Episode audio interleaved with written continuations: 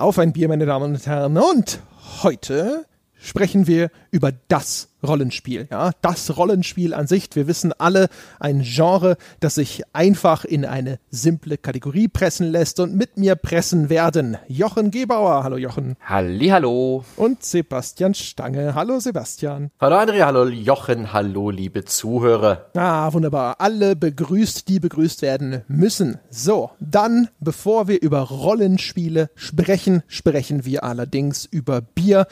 Meine Herren, ja, was trinken wir heute? Jochen, fang doch mal an. Ja, ich trinke heute nichts. Entschuldigung, das, das, müssen wir nochmal machen. Jochen, erzähl den Leuten doch mal, welches Bier du trinkst. Ja, ich trinke heute nichts. Ja, wie du trinkst heute nichts. Ja, es war also, noch, es, es sind noch einige Flaschen nichts, ja die mir geschenkt wurden, sind noch da und die laufen so langsam ab und ich muss mal wieder nichts trinken. Ach, nix mhm. trinkst du nicht, nicht. Das klang wie nichts. Ja, das klang so ein bisschen, als äh, wäre hier die Traditionsbrauerei nix falsch prononciert worden. Nee, heute trinken wir nix, steht drauf. Jochen Gebauer trinkt nix Pilz. Mhm, das muss ich heute, ja. Es war wieder wichtig. Es ist sogar schon, glaube ich, am 26.12. abgelaufen. Deswegen an dieser Stelle, sorry an alle, die mir in der Zwischenzeit noch Bier geschickt haben. Es wurde nicht vergessen. Es wird wird noch getrunken, aber ich muss langsam aber sicher hier mal im Sinne des Haltbarkeitsdatums äh, aufräumen sozusagen, austrinken. Jede Menge nix trinken. Na dann, ne? Nicht lang schnacken, Kopf in den Nacken. Sebastian, was trinkst oh du? Oh Gott. ähm, ich habe jetzt gar kein tolles Hörerbier oder sonst irgendwas.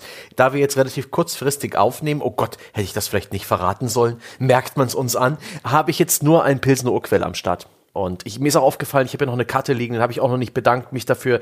Der liebe Thomas aus Radebeul, glaube ich, kam der.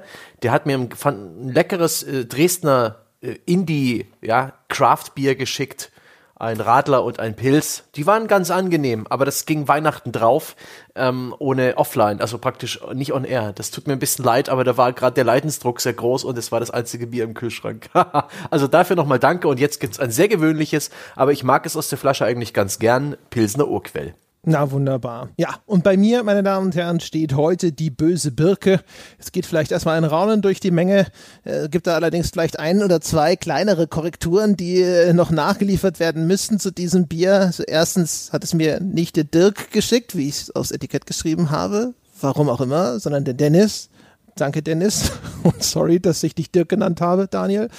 Ja, und äh, das hat auch keine 15% Alkoholanteil, sondern es hat 15% Stammwürze. Und na natürlich, ja, äh, wusste ich, dass die Stammwürze eine entscheidende Messgröße beim Bierbrauen ist und den Anteil bezeichnet, aus dem Malz und Hopfen im Wasser gelöst sind, ja, und die nicht flüchtigen Stoffe der Gärung und sowas. Das wusste ich alles, als ich das damals vorgelesen habe und gesagt habe, na, 15% Bier, das trinke ich ja nicht. Weil ich ja natürlich diese Stammwürze meinte. Mhm. Ja, die Stammwürze wird ja auch in Grad angegeben und nicht in Prozent. Das steht aber in Prozent hier drauf. Echt? Offensichtlich also falsch. Ja. Oh. Ja, ist aber selbstgebrautes Bier vom Dennis, ja. Also von daher, jetzt mal hier, da steht Langenbrew drauf, auch komischerweise, und nicht Dennis Brew. Hm.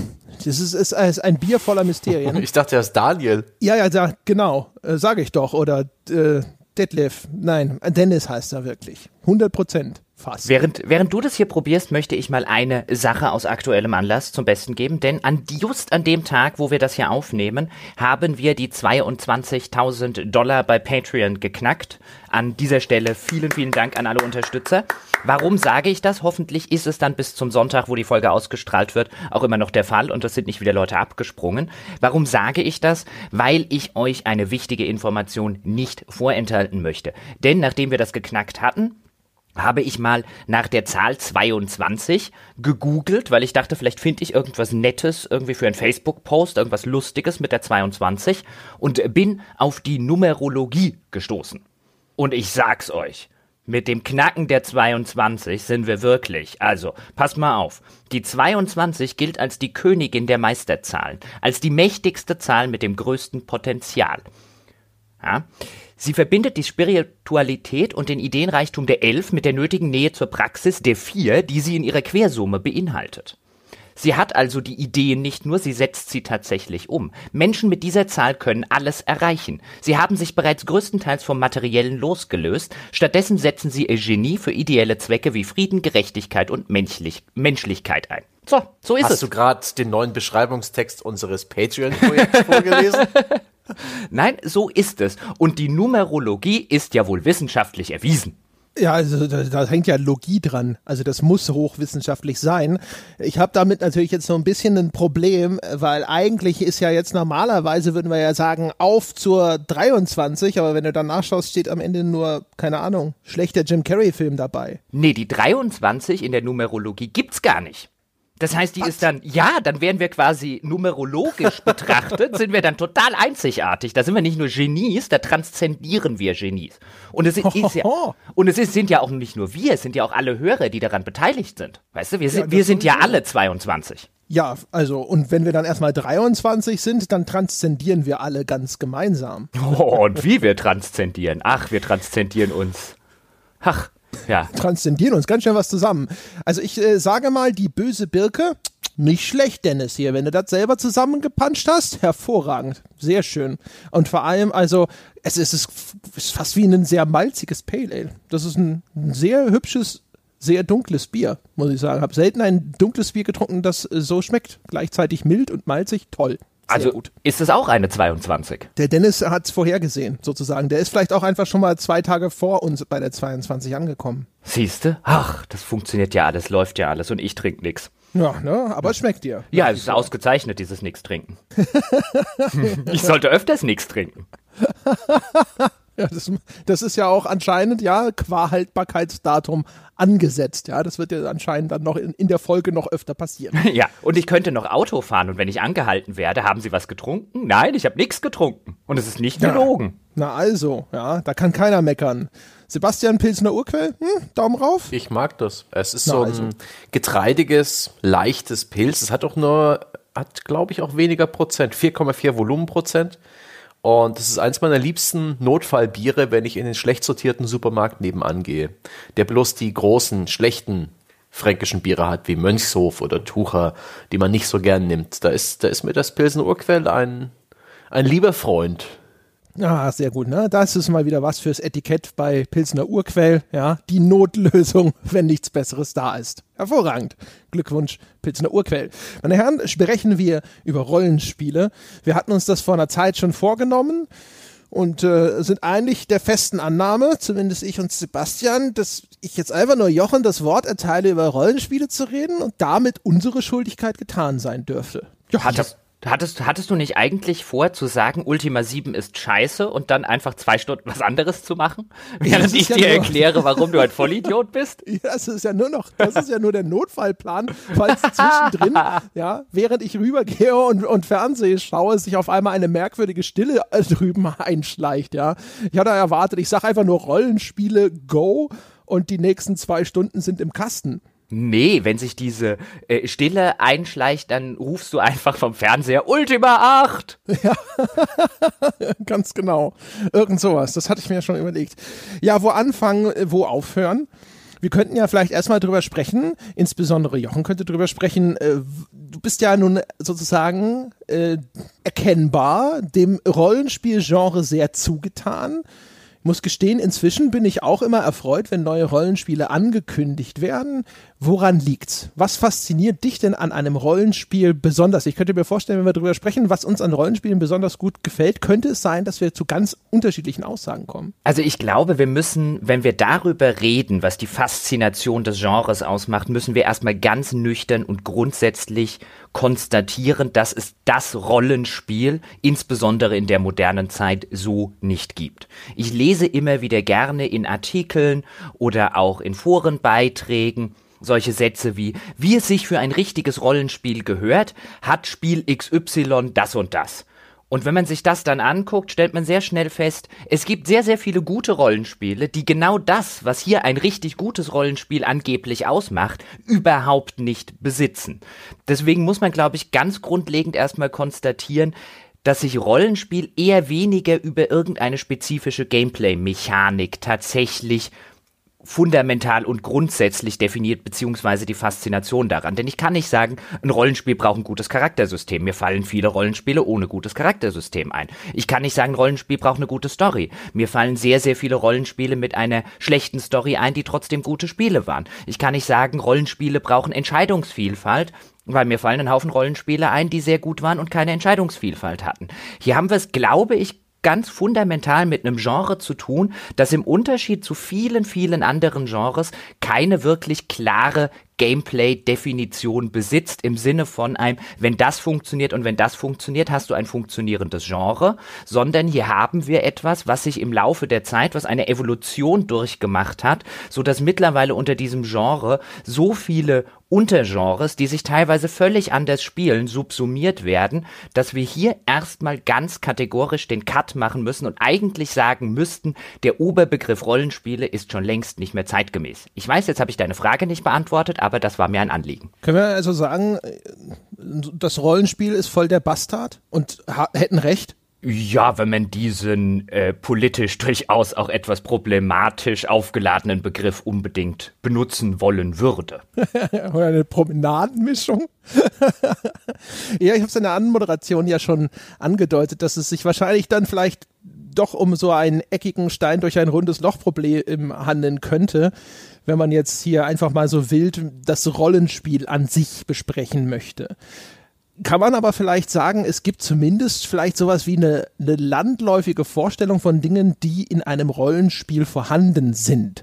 Also du hast jetzt gesagt, natürlich macht es nicht unbedingt ein gutes Rollenspiel aus, also beziehungsweise jedes, nicht jedes gute Rollenspiel hat automatisch ein gutes Charaktersystem oder dieses, aber man könnte ja zumindest vielleicht sagen, landläufigerweise, wenn es keine Erfahrungspunkte zu sammeln gibt, keinen Charakter irgendwie auszudefinieren gibt, dann würden vielleicht viele sagen, dann ist das doch gar kein Rollenspiel. Oder glaubst du, das geht schon, sogar schon, das geht schon zu weit? Selbst dieser Minimalkonsens ist nicht möglich. Ich glaube schon, dass wir einen Minimalkonsens finden werden, aber es wird ein Minimalkonsens sein, der sich durchaus auch auf andere Genres anwenden lassen würde. Ich würde zum Beispiel sagen, die Existenz einer Charakterprogression ist elementar für Rollenspiele. Das findet man sowohl in den klassischen Dungeon Crawlern, das findet man bei Action-Rollenspielen wie einem Diablo, das findet man auch bei modernen Open-World-Rollenspielen. Mir würde auf die Schnelle eigentlich kein Rollenspiel, ich habe vorher drüber nachgedacht und mir ist keins eingefallen, vielleicht fällt einem Hörer eins ein oder euch eins ein, dass man als Rollenspiel bezeichnen würde, das keine Charakterprogression hat. Ob das jetzt ein Charakter ist, ob das eine Party ist, aber das ist zumindest ein sehr fundamentales Merkmal, würde ich behaupten, des Genres. Es ist aber kein Merkmal, von dem man jetzt sagen kann, es sei absolut definierend für ein Rollenspiel, denn jetzt gucke ich mir zum Beispiel Wolfenstein The New Order an oder The New Colossus, auch das hat eine Charakterprogression. Dann sagt man halt, es habe Rollenspielelemente übernommen, aber es ist nicht so, als würde man das dann als Rollenspiel bezeichnen. Also das Interessante ist, dass eine der fundamentalen Grundlagen des Rollenspiels in einem anderen Kontext nur eine Anleihe ist. Das wird man eher selten finden bei anderen Genres. Deswegen finde ich dieses Genre sehr interessant. Hat jetzt eigentlich noch nicht die Frage beantwortet, da kommen wir vielleicht nachher oder gleich noch dazu, wie ich überhaupt oder was diese Faszination für mich ausmacht. Aber ich glaube, es ist echt wichtig, dass man vorher sagt, weil eben häufig, wenn über die Faszination Rollenspiele gesprochen wird, dann kommt ein ganz spezifisches Modell oder ein ganz spezifisches oder ein paar spezifische Elemente von denen man, wenn man den Schritt zurückgeht, aber dann konstatieren muss, das macht eigentlich nicht ein gutes Rollenspiel aus, sondern nur den Geschmack an der Sorte der Rollenspiele, die man selbst gerne spielt. Ist ja sogar noch so, dass wir eigentlich noch hinzufügen müssen, dass wir über das Computerrollenspiel sprechen. Denn so das Rollenspiel an sich, ja, meine Rollenspiel gibt's ja auch, keine Ahnung, bei einem Management-Seminar oder sonst irgendwas. Also das Übernehmen einer anderen Rolle, irgendwie eine andere Person, einen anderen Charakter in irgendeiner Form darzustellen oder zu übernehmen, einzunehmen, ja, das wird ja da auch häufig gemacht, damit man andere Perspektiven wahrnimmt. Ja, da muss der Chef sich mal sozusagen in einem Rollenspiel in die Lage eines Mitarbeiters versetzen und solche Geschichten. Das müssen wir auch noch alles ausklammern. Das sowieso. Und wir müssen uns, das können wir dann vielleicht in einer kleinen historischen Retrospektive mal machen, uns vergegenwärtigen, dass das Rollenspiel, so wie man es jetzt vielleicht aus einem Pen-and-Paper-Kontext denkt, auch sehr, sehr lange in diesem Computerrollenspiel so nicht wirklich drin war. Man hat nicht wirklich eine Rolle ausgestaltet. Vielfach war der Avatar, den man in diesem Rollenspiel gespielt hat, auch nicht viel anderes als der Avatar, den man in einem Jump'n'Run gespielt hat. Und bei dem Jump'n'Run würde man jetzt ja vielleicht durchaus sagen, man schlüpft in diesem Jump'n'Run in die Rolle von, keine Ahnung, Crash Bandicoot. Aber man würde jetzt ja nicht sagen, man äh, äh spielt ein Rollenspiel mit Crash Bandicoot. Ich habe mich immer total identifiziert mit Crash Bandicoot, ja. Das war ich.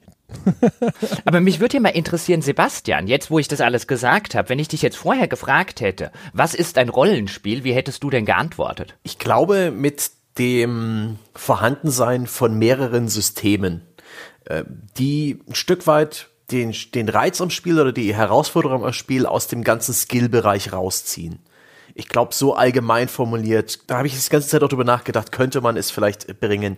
Denn wenn es ein Rollenspiel ist, dann ist es etwas, wo ich nicht ausschließlich durch Reaktionen und durch Geschicklichkeit zum Sieg komme. Da gibt es irgendwelche Regeln, es gibt Systeme, im Idealfall eine wunderbare Vielfalt davon, die auch ineinander greifen und die ich beherrschen und bedienen muss, um zum Ziel zu kommen. Aber hast so, du jetzt nicht, hast du jetzt nicht gerade, Teufelsadvokat, Entschuldigung, mhm. aber hast du jetzt nicht gerade Strategiespiele beschrieben?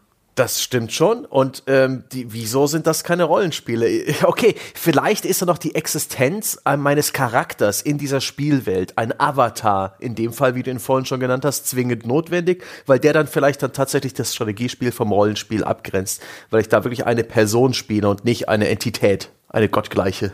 Boah, ich ich meine, ich glaube, in den allermeisten Spielen wird man ja in irgendeine Rolle versetzt. Ich habe so das Gefühl, ich, dass tatsächlich so landläufig, das wäre jetzt meine Annahme, definiert sich, ist es ein Rollenspiel oder nicht, tatsächlich eher über die Systeme als über das, was der Name eigentlich bezeichnet, nämlich den, die Übernahme einer Rolle, sei sie nun vordefiniert oder sei sie selbst ausgestaltet. Sondern ich glaube tatsächlich, also ich wenn, wenn ich, wenn ich mir äh, in meiner Vorstellung der, der Gamer, ja, der ganz genauso einfach zu kategorisieren ist wie das Rollenspiel an sich, der Gamer auf der Straße, der denkt, ein Rollenspiel ist eben das, wo man einen Charakter hochleveln kann, ja, wo äh, jetzt hier Perks äh, äh irgendwo verteilt werden, äh, wo ich hier Charakterwerte hochlevel und sonst was. Also diese Systeme, ich glaube, das ist das, an denen wird ein Rollenspiel identifiziert. Das glaube ich auch, deswegen habe ich vorher dieses Stichwort der Charakterprogression in den Raum geworfen und das darf ja auch nicht verwundern.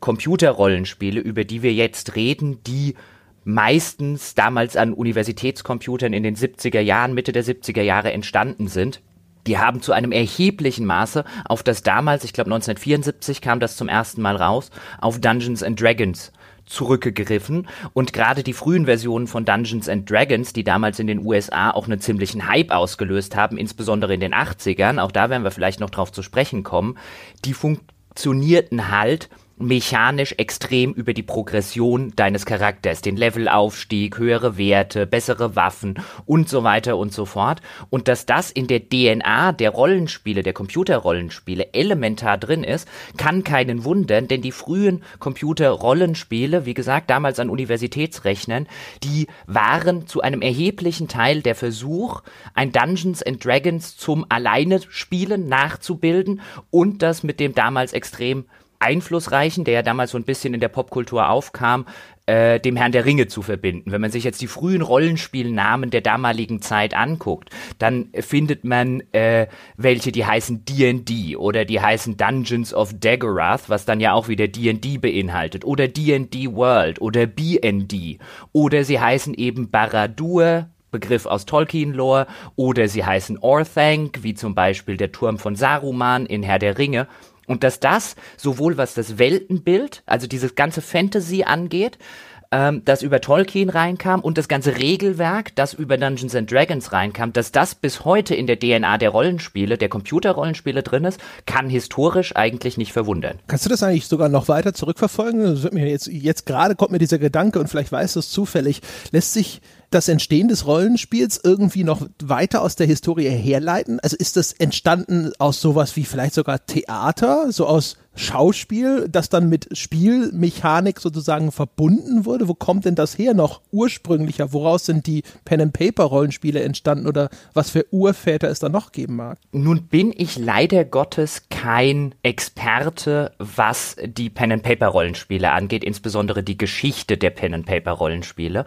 Da werden wir aber bestimmt den ein oder anderen Hörer haben, der das im Forum nochmal entsprechend äh, erklären kann. Und das ist meistens so ein komplexes Gebiet. Ich meine, mit Computerrollenspielen beschäftige ich mich jetzt seit über 20 Jahren. Da denke ich, ich kann einigermaßen Aussagen auch über die Historie und so weiter treffen. Jetzt einfach mal kurz eine Geschichte der Pen-and-Paper-Rollenspiele zu lesen, hm, da denke ich mir, da verlasse ich mich dann lieber tatsächlich auf irgendeinen Experten, bevor ich jetzt irgendeinen Unsinn erzähle. Aber ja, ich glaube, würde annehmen, dass da sowas wie Theater eine Rolle spielt, dass da auch das ganz kindliche Räuber, Gendarm, Cowboy und Indianer, dieses wir schlüpfen in eine andere Rolle, eine Rolle spielt. Dann werden selbstverständlich Brettspiele in der Entwicklung eine Rolle gespielt haben.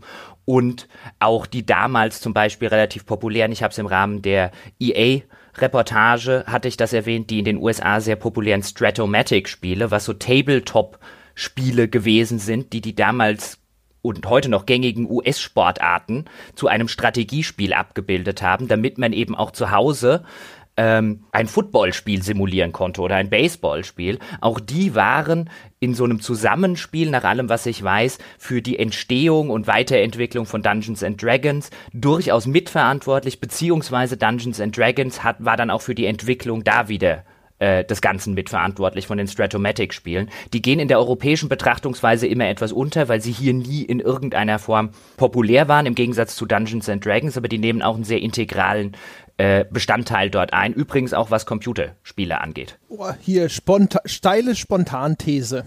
Können wir Rollenspiele von Strömungen her einteilen in Tabletop? Also ich weiß nicht, wie jetzt ein Tabletop-Rollenspiel. Ich kenne halt Tabletop-Spiele vor allem sowas wie MacForia. Das heißt, Tabletop würde ich sagen, sehr systemisch orientiert. Dann klassisches Pen and Paper, gefühlt auch wenn da viele Systeme drinstecken können, auch sehr sozial orientiert, was dann vielleicht mündet in sowas wie World of Warcraft, also heutige MMORPGs, die ja auch einen sehr starken sozialen Aspekt haben, die Tabletops dann halt eben in so richtige rundenbasierte Strategierollenspiele und Abenteuerspielbuch. Also die Versimplifizierung des Pen and Paper damals durch Livingston, das dann aber eigentlich einen starken narrativen Fokus hat und das kennen wir ja auch so als Strömung in den Rollenspielen. Habe ich da jetzt eine total tolle, super Kategorisierung aufgemacht? Ja, oder? Vielen Dank.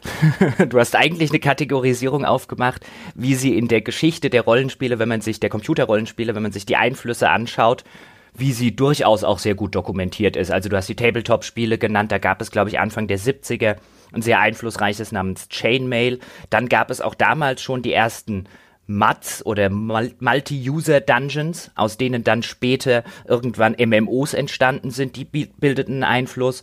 Dungeons and Dragons bildete einen Einfluss. Stratomatic hatte ich gerade genannt. Bei Livingston jetzt per se, was den Autor angeht, müsste ich nachschauen, ob der nicht später war. Aber klar, dieser Versuch, dann dieses Rollenspiel, was dann in Dungeons and Dragons äh, so systemisch hochkam, dann zum Beispiel auch in Einzelspielervarianten. Letztlich waren ja auch diese Abenteuerspielbücher der Versuch, oder die Umsetzung des Wunsches, ich habe jetzt keine Gruppe zum D&D spielen, ich will aber trotzdem Rollen spielen. Und genau dasselbe ist bei Computerrollenspielen entstanden. Ja, aber siehst du, andere Leute müssen da wahrscheinlich jahrelang hier studieren und arbeiten und ich brauche drei Sätze von euch und eine böse Birke. Das ist doch super.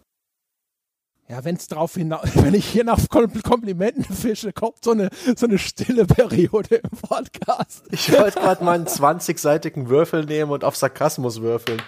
ähm, das ist eine 9. Und die, die Schwelle war bei 1, nehme ich an. Ja.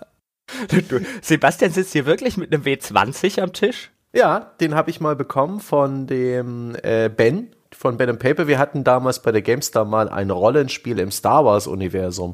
Und das hat Spaß gemacht. Da gab es das Andenken. Ah, das war für GameStar TV, glaube ich, ja. Oder sogar für alle zum Anschauen. Da gab es als Andenken meinen eigenen einzigen ersten W20 oder D ja doch in Deutsch W20, ein Würfel mit 20 Seiten. Und der liegt immer am Schreibtisch und mit dem würfel ich ab und zu. Sehr, so aus Langeweile. alle Entscheidungen. würfel doch mal auf Nerdigkeit. Auf Nerdigkeit. Ähm, eine 15. Nicht ja. schlecht. Haben wir es. Probe bestanden. ich kann dann also alles ausmessen heute in der Folge. oh, das ist echt super. Das sollten wir in Zukunft immer dabei haben. Einfach, wenn es irgendwie mal so unentschieden ist, ja, wenn kein Konsens herstellbar ist, dann lassen wir das einfach von Sebastian in Zukunft immer auswürfeln. Ja, aber das ist doch eigentlich eine schöne Eigenschaft von diesen Rollenspielen, egal in welche Richtung sie gehen, dass es irgendwo immer ein Element gibt, eben diese Systeme, diese Rollenspielsysteme, sei es ein Dungeons and Dragons Regelwerk oder irgendwas moderneres, das einem stets so ein Stück weit ja, nachrechnen lässt oder vermittelt, wie es um dich steht, welche Chancen du hast, ein Stück weit repräsentiert, wie stark du bist, wie stark deine Gegner sind, wie gut deine Ausrüstung ist, aber trotzdem noch genügend Raum lässt für Zufälle, für, für Überraschungen, dass es eben nicht komplett berechenbar ist. Ich finde da, das ist eine, eine schöne Eigenschaft von diesen Rollenspielen und auch etwas, was ich so gefühlt, und ich kann das leider nicht so gut ausdrücken wie ihr. Ich tue mich schwer damit, so starke Aussagen zu treffen wie ein André Peschke, ja. da fehlt mir das Ego und die Betriebsblindheit.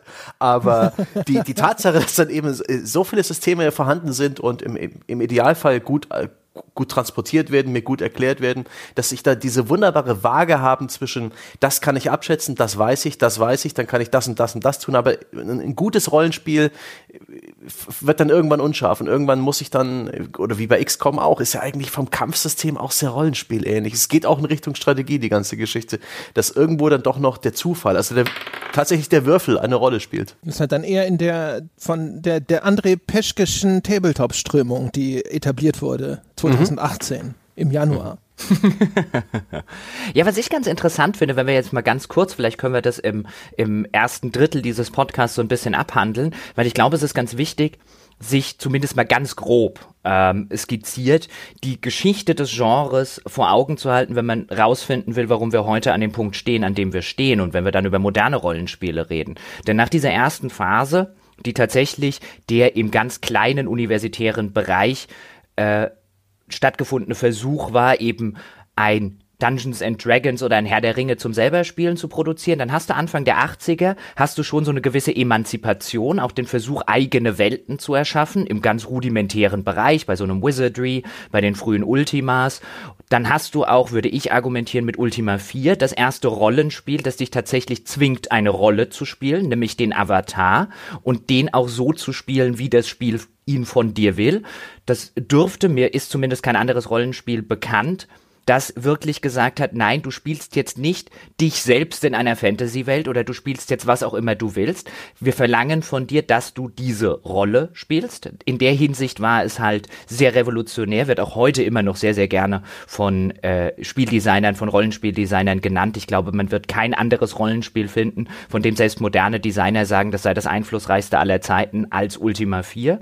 Und dann kam relativ wie gesagt, ich überspringe jetzt auch gerne mal ein paar Jahre grobe Skizzierung. Dann kam Ende der 80er, Mitte, Ende der 80er bis Anfang Mitte der 90er kam dann die erste goldene Ära der Rollenspiele, wo wirklich extrem viele unterschiedliche Serien erschienen sind, extrem viele unterschiedliche Marken erschienen sind, wie zum Beispiel Might and Magic oder Wasteland oder die Goldbox SSI-Spiele, die damals ja im AD&D-Universum angesiedelt waren, Bard's Tale und so weiter und so fort. Und das fällt auch in eine Zeit, wenn man sich historisch das Ganze betrachtet, in der Dungeons and Dragons oder damals Advanced Dungeons and Dragons in den USA in der Jugendkultur extrem populär wurde. Das hat auch so ein bisschen als Nische angefangen und gerade in den 80ern, so Mitte der 80er rum, wird das halt extrem populär in der Jugend- und junge Erwachsenenkultur und bumm, hast du einen Haufen Spiele, die diese Grund grundlegende Mechanik aufgreifen. Man sieht es ja zum Beispiel auch,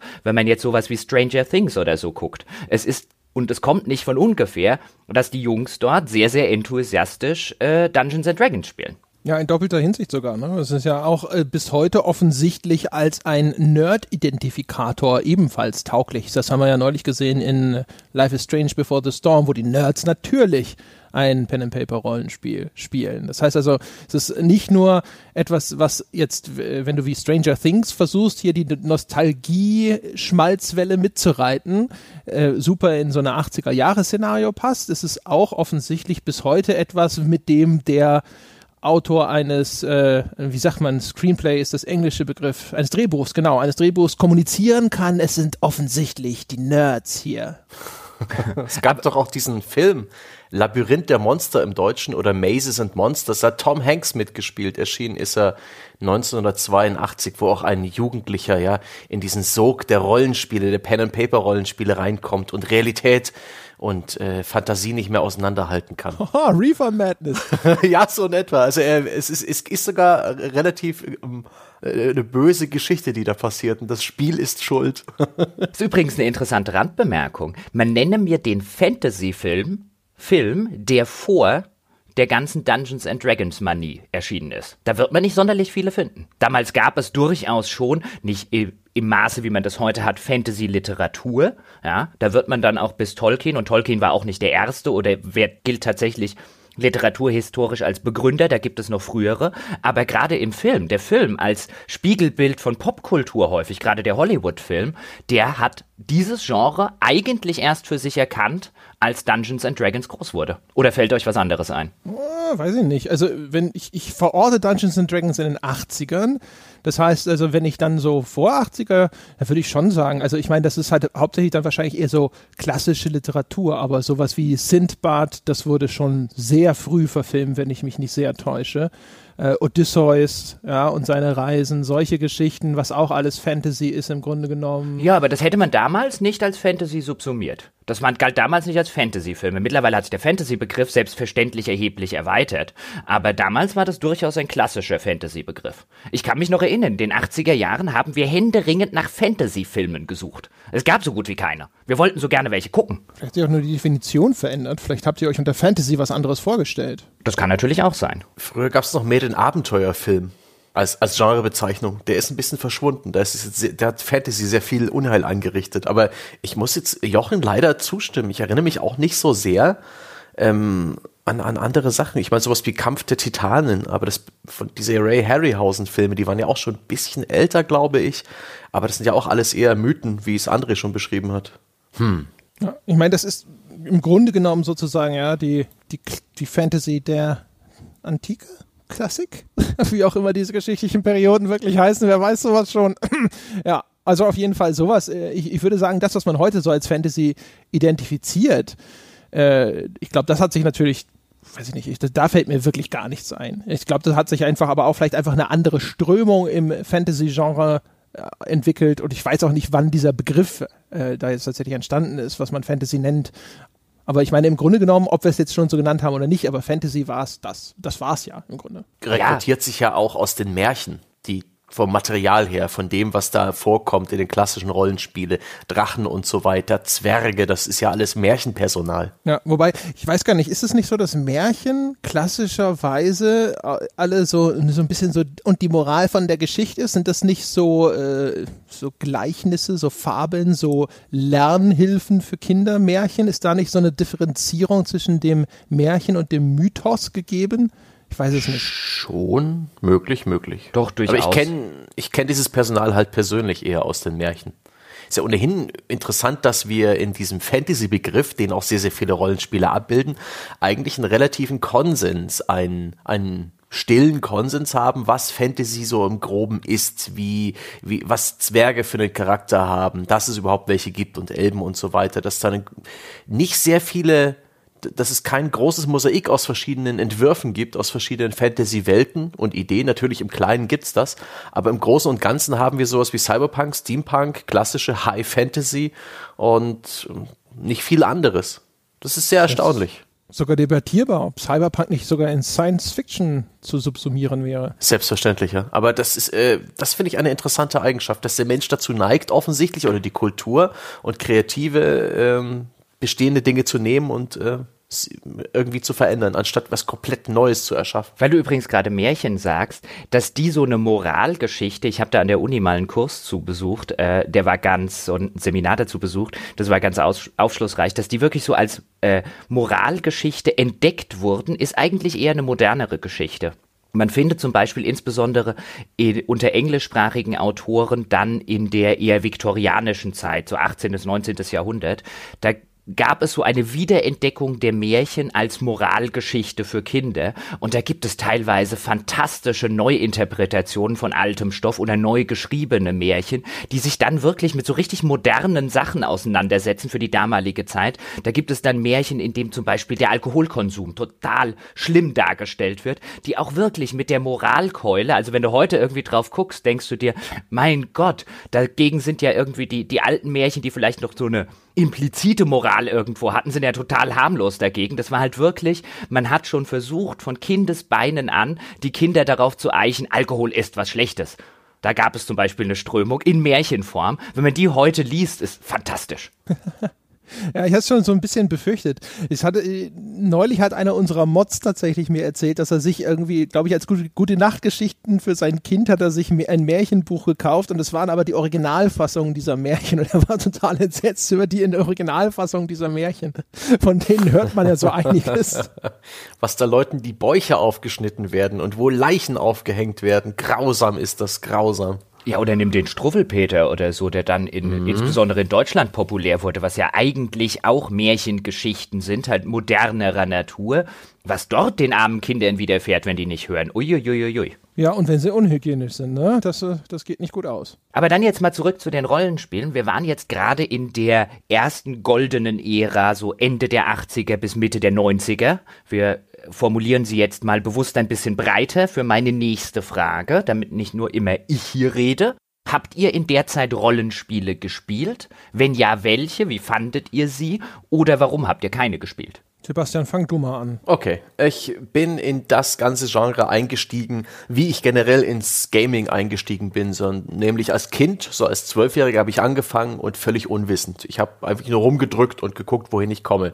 Durch Schulfreunde und Bekannte stand mir eine gewisse Zahl an Software zur Verfügung, die Heftvollversionen und sowas wie Bestseller-Games und Gold-Games haben das dann deutlich verbreitert, so dass ich auch mal irgendein Spiel gespielt habe, von dem ich nichts wusste. Ich glaube, meine erste Rollenspielerfahrung ist sowas wie Might and Magic. Und war das Might and Magic oder war das ein anderes? Ich bin mir nicht sicher. So eine klassische Sache, wo man sich so kachelweise nach vorn und nach hinten bewegt und nach links und rechts umdreht, die mit Sprites als Gegnern und die haben mir nicht so gut gefallen. Ich habe ein Ultima gespielt aus der Vogelperspektive. Das hat mir sehr gefallen. Ultima 6 oder 7 dürfte es gewesen sein das mich absolut erschlagen hat mit seinen Möglichkeiten. Ich konnte da jeden Stuhl in der Spielwelt anfassen und durch die Gegend bewegen und konnte kein Englisch und war deswegen immer nur im Start dieses Spiels äh, unterwegs, bis ich gestorben bin. Und das fand ich schon alles sehr faszinierend, aber auch das hat sich mir nicht erschlossen. Das erste Rollenspiel, meiner Meinung nach, das ich begriffen habe, weil es halt auch ein bisschen ein, ein Casual-Spiel war und ein bisschen geradliniger, war das fantastische Stone Keep das kennt ihr hoffentlich. Das ist auch so ein klassischer Dungeon Crawler, wo man sich schrittweise vor und zurück bewegt, sogar mit wunderbar affigen Full-Motion-Videos, mit abfotografierten Leuten als Sprites. Es hatte so ein bisschen Production Value auch. Es hatte coole Effekte und es hatte einen Kerker mit Fallen, mit Rätseln, mit Gegnern, mit Loot. Das hat mir sehr, sehr gefallen, bis ich mich da irgendwo in eine Sackgasse manövriert habe. Das war eine schöne erste Berührung. Aber vor allen Dingen haben sie mit Missverständnis zu tun gehabt und nicht mit diesem eingeweihten Wissen. Ich kannte auch kein Pen and Paper vorher, das habe ich jetzt erst im Erwachsenenalter kennengelernt. Also habe ich das Rollenspiel eher so widerwillig aufgenommen in meinen Katalog. Stonekeep übrigens natürlich bekannt. Mal gucken, ob ich recht habe. Müsste von 1995 sein, von Interplay und hatte doch damals auch diese, es war ja eins so in dieser 3D, in diesem 3D-Wahn, der damals ein Multimedia-Wahn, der herrschte. Das hatte doch auch gefilmte Zwischensequenzen mit echten Schauspielern, oder? Genau, genau, yeah. genau. Richtig schön trashig. oh Gott, da war ich, wie alt war ich dann, äh, wenn es 95 rausgekommen ist? Da war ich 14 Jahre alt, ja, das passt. Da war ich noch nicht so richtig fit, äh, was, was solche Mechaniken angeht. Lens of Lore kann ich mich auch noch erinnern, von, von Westwood war das. Mhm. Lens of Lore 2 war ein multimediales Meisterwerk. Für für die Zeit war das für mich eins der grafisch beeindruckendsten Rollenspiele, die ich kannte, auch mit einer wunderbar kreativen Fantasy-Welt, die eben nicht so typisch Tolkien-artig war, obwohl, mich, obwohl ich Tolkien da noch nicht kannte. Ich hatte keine Ahnung, was Orks und Elben und so weiter sind, als die mir damals in den Spielen begegnet sind. Herr der Ringe habe ich erst so um äh, Ende der 90er gelesen und deswegen haben diese Spiele alle bei mir nicht so den bleibenden Eindruck hinterlassen. Die, keins von denen habe ich durchgespielt, keins von denen habe ich wirklich vollständig begriffen. Lens of Lore ist ein schönes Beispiel, wenn ich das noch kurz sagen sagen darf, André. Lens of Lore fand ich einen Haufen Scheißdreck. der zweiten Teil. Der erste Teil, der fiel noch so ein bisschen in die altmodischeren Might and Magic Geschichte zum Beispiel. So eher ein typischer Wizardry, Might and Magic und so weiter Klon, den fand ich als damals Traditionalist, der ja seit Mitte der 80er dabei war. Das hat mir gut gefallen und Lands of Lord 2 war dann, das hieß glaube ich Götterdämmerung, wenn ich mich nicht irre, auch eins der ersten Spiele, die dann so voll auf diese 3D-Effekte gesetzt haben, diese Multimedia-Kram. Da standen mhm. glaube ich auch vorgefilmte, an Bluescreen gefilmte NPCs irgendwo rum. Ich fand das ja. ganz gruselig. Ganz oh, gruselig. Es gab an einer Stelle eine riesige Treppe an so einer Bergflanke. Da musste man praktisch 3D-Jump'n'Run betreiben, eine Viertelstunde lang, bis man oben war. Das war mies. Das kam bestimmt super an. Insbesondere ja. bei den Rollenspielfans. Ja. Als du es gesagt hast, wollte ich eigentlich auch schon sagen, so, oi, Lens of Lore, ich weiß nicht, ich glaube, die ganze Reihe ist jetzt nicht irgendwie ganz hoch im Kurs bei den, bei den richtigen Rollenspielern sozusagen. Es ist witzig, dass du Stonekeep genannt hast, weil das ist tatsächlich, glaube ich, auch das zweite Rollenspiel überhaupt, das mir mal gefallen hat. Also das erste Rollenspiel, das ich gespielt habe, das ich ganz cool fand, war Eye of the Beholder. Ich glaube sogar auf einem C64, C128 bei meinem guten Freund Christoph. Nein, ja, kann nicht sein. Gab es nie für ein C64 oder C128. Dann, dann war es auf irgendeinem anderen dieser coolen Rechner, die der Kerl immer hatte. Das war immer so gut. Christoph zu besuchen war immer so gut. Er hatte geile Technik. ah, außerdem war er ein echt netter Kerl. Das ist der Vorteil. Auf jeden Fall, ähm, das fand ich gut. Das ist ja auch so ein klassischer Dungeon Crawler. Aus irgendeinem Grund fand ich das ausgerechnet gut. Und danach und davor fand ich Rollenspiele erstmal immer scheiße. Ich habe auf meinem Schneider CPC habe ich mir immer gewünscht, Bart's Tale zu spielen, weil mich diese Screenshots damals als Kind Schrägstrich Jugendlicher so fasziniert haben. Und dann hatte ich irgendwann mal ein Bart's Tale vor mir als äh, keine Ahnung bei einem Freund als Raubkopie. Wir hatten keine Ahnung, wir hatten kein Handbuch, wir haben nichts gerafft, was in diesem Spiel vorgeht. Englisch war auch irgendwie noch ein bisschen schwierig, fanden wir total blöde. Und dann ging das auch echt irgendwie immer so weiter mit mir und den Rollenspielen. Also ich weiß, ich habe auf jeden Fall zum Zeitpunkt, als Might and Magic 9 erschienen ist. Das muss so 2003 isch oder sowas? Einsisch, 2000 Echt? oder 2001 würde ich tippen. Ach, dann muss es ja, okay. Hm. 2002 isch, 3 isch müsste das eigentlich sein, weil das war kurz bevor ich bei Gamesmania angefangen habe und das war 2003. Auf jeden Fall, da habe ich meine Magic 9 gespielt, vielleicht habe ich es auch erst deutlich nach Release gespielt ähm, und fand es immer noch scheiße. Ja. Das heißt also, bis dahin fand ich Rollenspiele größtenteils immer noch kacke. Und äh, das heißt, ich bin da eigentlich relativ spät zu dieser Party erschienen. Also ich würde behaupten, das hat sich dann erst mit Morrowind geändert. Woran Wir haben übrigens beide recht. Es ist von 2002. Aber André, sag doch mal, warum fandst du die doof? Hattest du genau wie ich einfach keinen Zugang dazu? Oder hattest dich wirklich einfach konkret, äh, hast du schon begriffen, was das Rollenspiel von dir will und einfach nur keinen Spaß dran gehabt? Beides. Also ich habe auf jeden Fall nicht die ganze Systemik dahinter verstanden. Äh, Rollenspiele kamen ja damals wahrscheinlich auch meistens noch mit einem dicken Handbuch und so. Und wenn das Handbuch zu dick war, ich hatte meistens keinen Bock, jetzt wirklich Stunden zu investieren und das äh, durchzulesen. Ich habe dann meistens lieber angefangen zu spielen und angefangen nachzuschlagen. Und vielleicht war das dann aber auch schon wieder der falsche Ansatz. Das wird sicher mit reingespielt haben, weil ich ja jetzt zum Beispiel gemerkt habe, als ich für unser Altbier mal Might Magic 6 nachgeholt habe, fand ich das total zugänglich und total super. Ich nehme an, das liegt einfach daran, dass diese ganzen Systeme mir jetzt äh, in ihrer Grundlage alle vertraut sind und ich deswegen viel besser reingekommen bin. Das aber auch daran, dass Rollenspiele zum Beispiel gerne technisch rückständig waren. Also die meinten Magic-Spiele, ich weiß nicht immer noch, habe ich gesehen, habe gedacht, so, what the fuck, wie sieht das so scheiße aus? Das ist ja grauenvoll. Es hat ja noch Sprites als Charaktere. Oh mein Gott! Äh, in einer Zeit, als halt schon 3D-Figuren üblich waren und auch ein bisschen besser aussahen. Das heißt, also das hat mir nicht gefallen an Rollenspielen. Und ähm, es ist bis heute auch immer noch so, dass was mich an Rollenspielen fasziniert, ist tatsächlich die Idee, eine Rolle zu spielen und nicht unbedingt dieser systemische Unterbau. Ich habe insbesondere wenig Vergnügen daran, Charakterwerte zu optimieren. Also ehrlich gesagt, es gibt relativ wenige Dinge, die mir scheißegaler sein könnten. Ich möchte halt ein, wenn, was ich interessant finde, ist, wenn das Spiel mich vor irgendein Problem stellt, eine Herausforderung stellt, dass ich die Interpretation von solchen Charakterwerten sinnvoll leisten muss oder sowas. Also wenn ich sagen muss, okay, in dieser Situation mit dem Charakter, den ich mir gebaut habe, wie kann ich diese Situation lösen? Ja, ich habe sozusagen eine gewisse Prämisse geschaffen und wie kann ich mit dieser Prämisse jetzt arbeiten? Sowas finde ich interessant, aber äh, sowas wie Charakterbilds, ja. Wie, was ist denn der optimale Bild für diese Klasse? Das sind Diskussionen, die mir meilenweit am Arsch vorbeigehen, ja. Und äh, das ist sozusagen, glaube ich, auch noch ein Problem mit, mit frühen Rollenspielen, die teilweise ja eben noch stark systemisch bestimmt waren und eben noch nicht so narrativ stark. Oder vielleicht bin ich auch einfach dann nicht an den Punkt gekommen, wo sie narrativ stark wurden. Ich glaube, man hat insbesondere, wenn man jetzt in wirklich frühe Rollenspiele reinguckt, man würde jetzt auch nicht mehr die Geschichte von Ultima 4 als eine besonders starke Narration ansehen. Zum Beispiel, mir würde jetzt aus dieser Frühzeit der Rollenspiele oder aus dieser bis hin in diese erste große Ära würden mir jetzt nur wenige einfallen, wenn überhaupt, wo ich aus moderner Sicht sagen würde, das ist eine der besten Erzählungen, die ich je im Rahmen irgendeines Mediums und äh, konkret bei Spielen äh, je gesehen habe.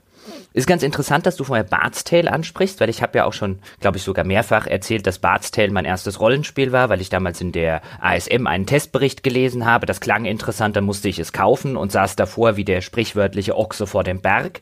Äh, noch nie sowas gespielt, dann auch äh, mit irgendwie sieben oder acht nicht die notwendigen Englischkenntnisse gehabt, das dann irgendwie mit dem Wörterbuch des Bruders versucht irgendwie aufzuarbeiten und Wochen um Wochen mit dem Ding verbracht. Und vielleicht jetzt mal auf deine Frage eingangs, was fasziniert mich so an Rollenspielen? Mein Tipp wäre, und ich war ja schon früh auf dieser Party, von der du gesagt hast, du warst äh, spät auf dieser Party. Mein Tipp wäre, dass ich damals nach unbewusst nach was gesucht habe, was mir Rollenspiele liefern, nämlich Eskapismus. Ich war schon als Kind und auch dann später als Jugendlicher, ich habe sehr, sehr früh dann so zum Beispiel Stephen King Geschichten gelesen, Herr der Ringe gelesen, Fantasy verschlungen. Ich war schon immer ein großer Fan von Eskapismus. Und Rollenspiele in den 80ern und auch in den 90er Jahren waren das Computerspielgenre, das den Eskapismus in seiner reinsten Form brachte. Das waren buchstäblich Spiele, in die man hinein versinken konnte. Natürlich spielte da die Mechanik auch eine Rolle, viel und die Tatsache, dass das sehr systemisch war, das könnte man jetzt aber bei Strategiespielen auch sagen, obwohl ich sagen muss, zur damaligen Zeit habe ich neben Rollenspielen hauptsächlich Strategiespiele gespielt. Das wird auch seinen Grund gehabt haben.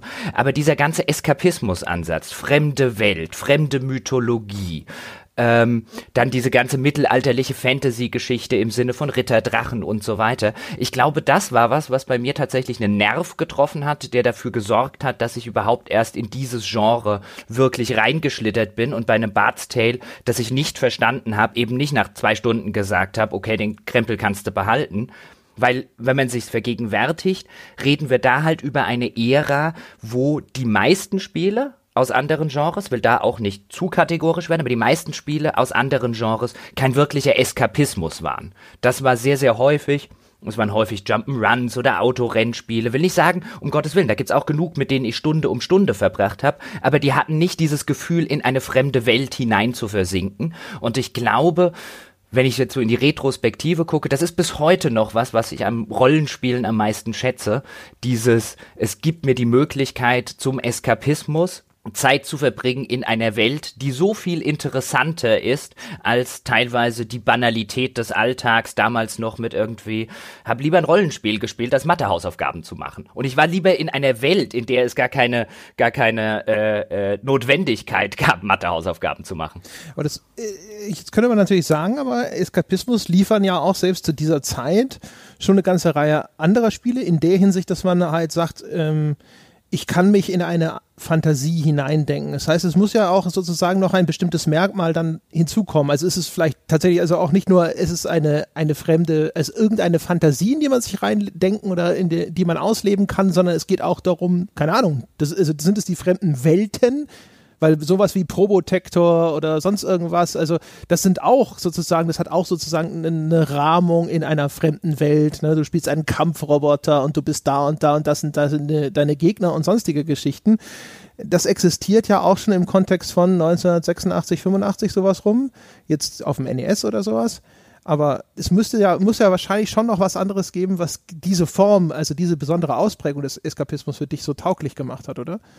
Ich glaube, das liegt an der Ausgestaltung. Also wenn wir jetzt Eskapismus definieren als die Flucht in eine Scheinwirklichkeit, wobei ich die Flucht hier gar nicht negativ sehen würde, weil ich Eskapismus für was sehr Fantastisches halte und was äh, für was sehr Notwendiges. Ich glaube, der Mensch braucht ab und zu mal äh, etwas Eskapismus. Ähm, wenn wir die jetzt als Flucht in eine Scheinwirklichkeit definieren, wie das zum Beispiel, glaube ich, auch Wikipedia zum Beispiel tut, wenn wir das jetzt einfach mal nehmen, dann hängt es natürlich davon ab, wie diese Scheinwirklichkeit ausdefiniert ist. Wenn du jetzt ein Beispiel Probotector, natürlich kann man auf einer theoretischen Ebene argumentieren, auch hier wird eine Scheinwirklichkeit dargestellt, aber bei Probotector existiert halt erheblich weniger dieser ganze Lore-Unterbau. Da existieren erheblich weniger Systeme, in die ich mich einarbeiten muss. Da existieren oder existiert erheblich weniger eine Story, als selbst die rudimentären Stories der früheren Rollenspiele noch gehabt haben. Ich würde argumentieren, im Vergleich zu den damals gängigen Spielen waren Rollenspiele die, die ihre Scheinwirklichkeit sehr, sehr detailliert und für damalige Verhältnisse sehr, sehr umfangreich ausdefiniert haben, was den Eskapismus leichter beziehungsweise umfassender gemacht hat, als ich das jetzt vielleicht gehabt hätte bei einem Jump'n'Run aus der damaligen Zeit. Ja, genau, ist besser ausdefiniert. Würdest du sagen, ist es auch einfach vielleicht die, die treffendere Fantasie? Also es gibt ja, das eine Kind träumt sich eben in die Rolle des Soldaten und das andere in das, die Rolle des edlen Ritters oder sonst was. Haben Rollenspiele eine passendere Fantasie angeboten? Das mag auch noch hinzukommen. Also ich bin ja bis heute jetzt kein großer Fan zum Beispiel von Science Fiction. Ist nicht so, als würde ich das nicht mal lesen, wenn mich was interessiert oder mal gucken. Aber ich bin bis heute auch eher, wenn es um Fantasien geht, bin ich eher der Fantasy-Fan, ja. Sind es vielleicht auch Aspekte, dass diese Systeme in Rollenspielen, diese Spiele generell anders als ein Turrican flexibel sind, dass sie ein bisschen dir Platz geben für deine eigenen Entscheidungen oder die Spielweise, wie du sie willst. Du kannst Rollenspiele aggressiv, du kannst sie pazifistisch spielen, du kannst sie so oder so spielen. Dieses Sandbox-artige ist da sicherlich auch reizvoll gewesen. Im Vergleich zu den meisten anderen Spielen haben hier Rollenspiele schon wirklich spürbar das meiste geboten. Das war mir klar, auch ohne dass ich die Rollenspiele wirklich hundertprozentig begriffen und gemeistert habe. Ich erinnere mich an in den Gold Games war das irgendwo drin. Äh, das schwarze Auge, die Schatten von Riva. Es hat mich überfordert, aber ich war, es war wenigstens in Deutsch und ich habe es bestimmt eine Stunde lang gespielt.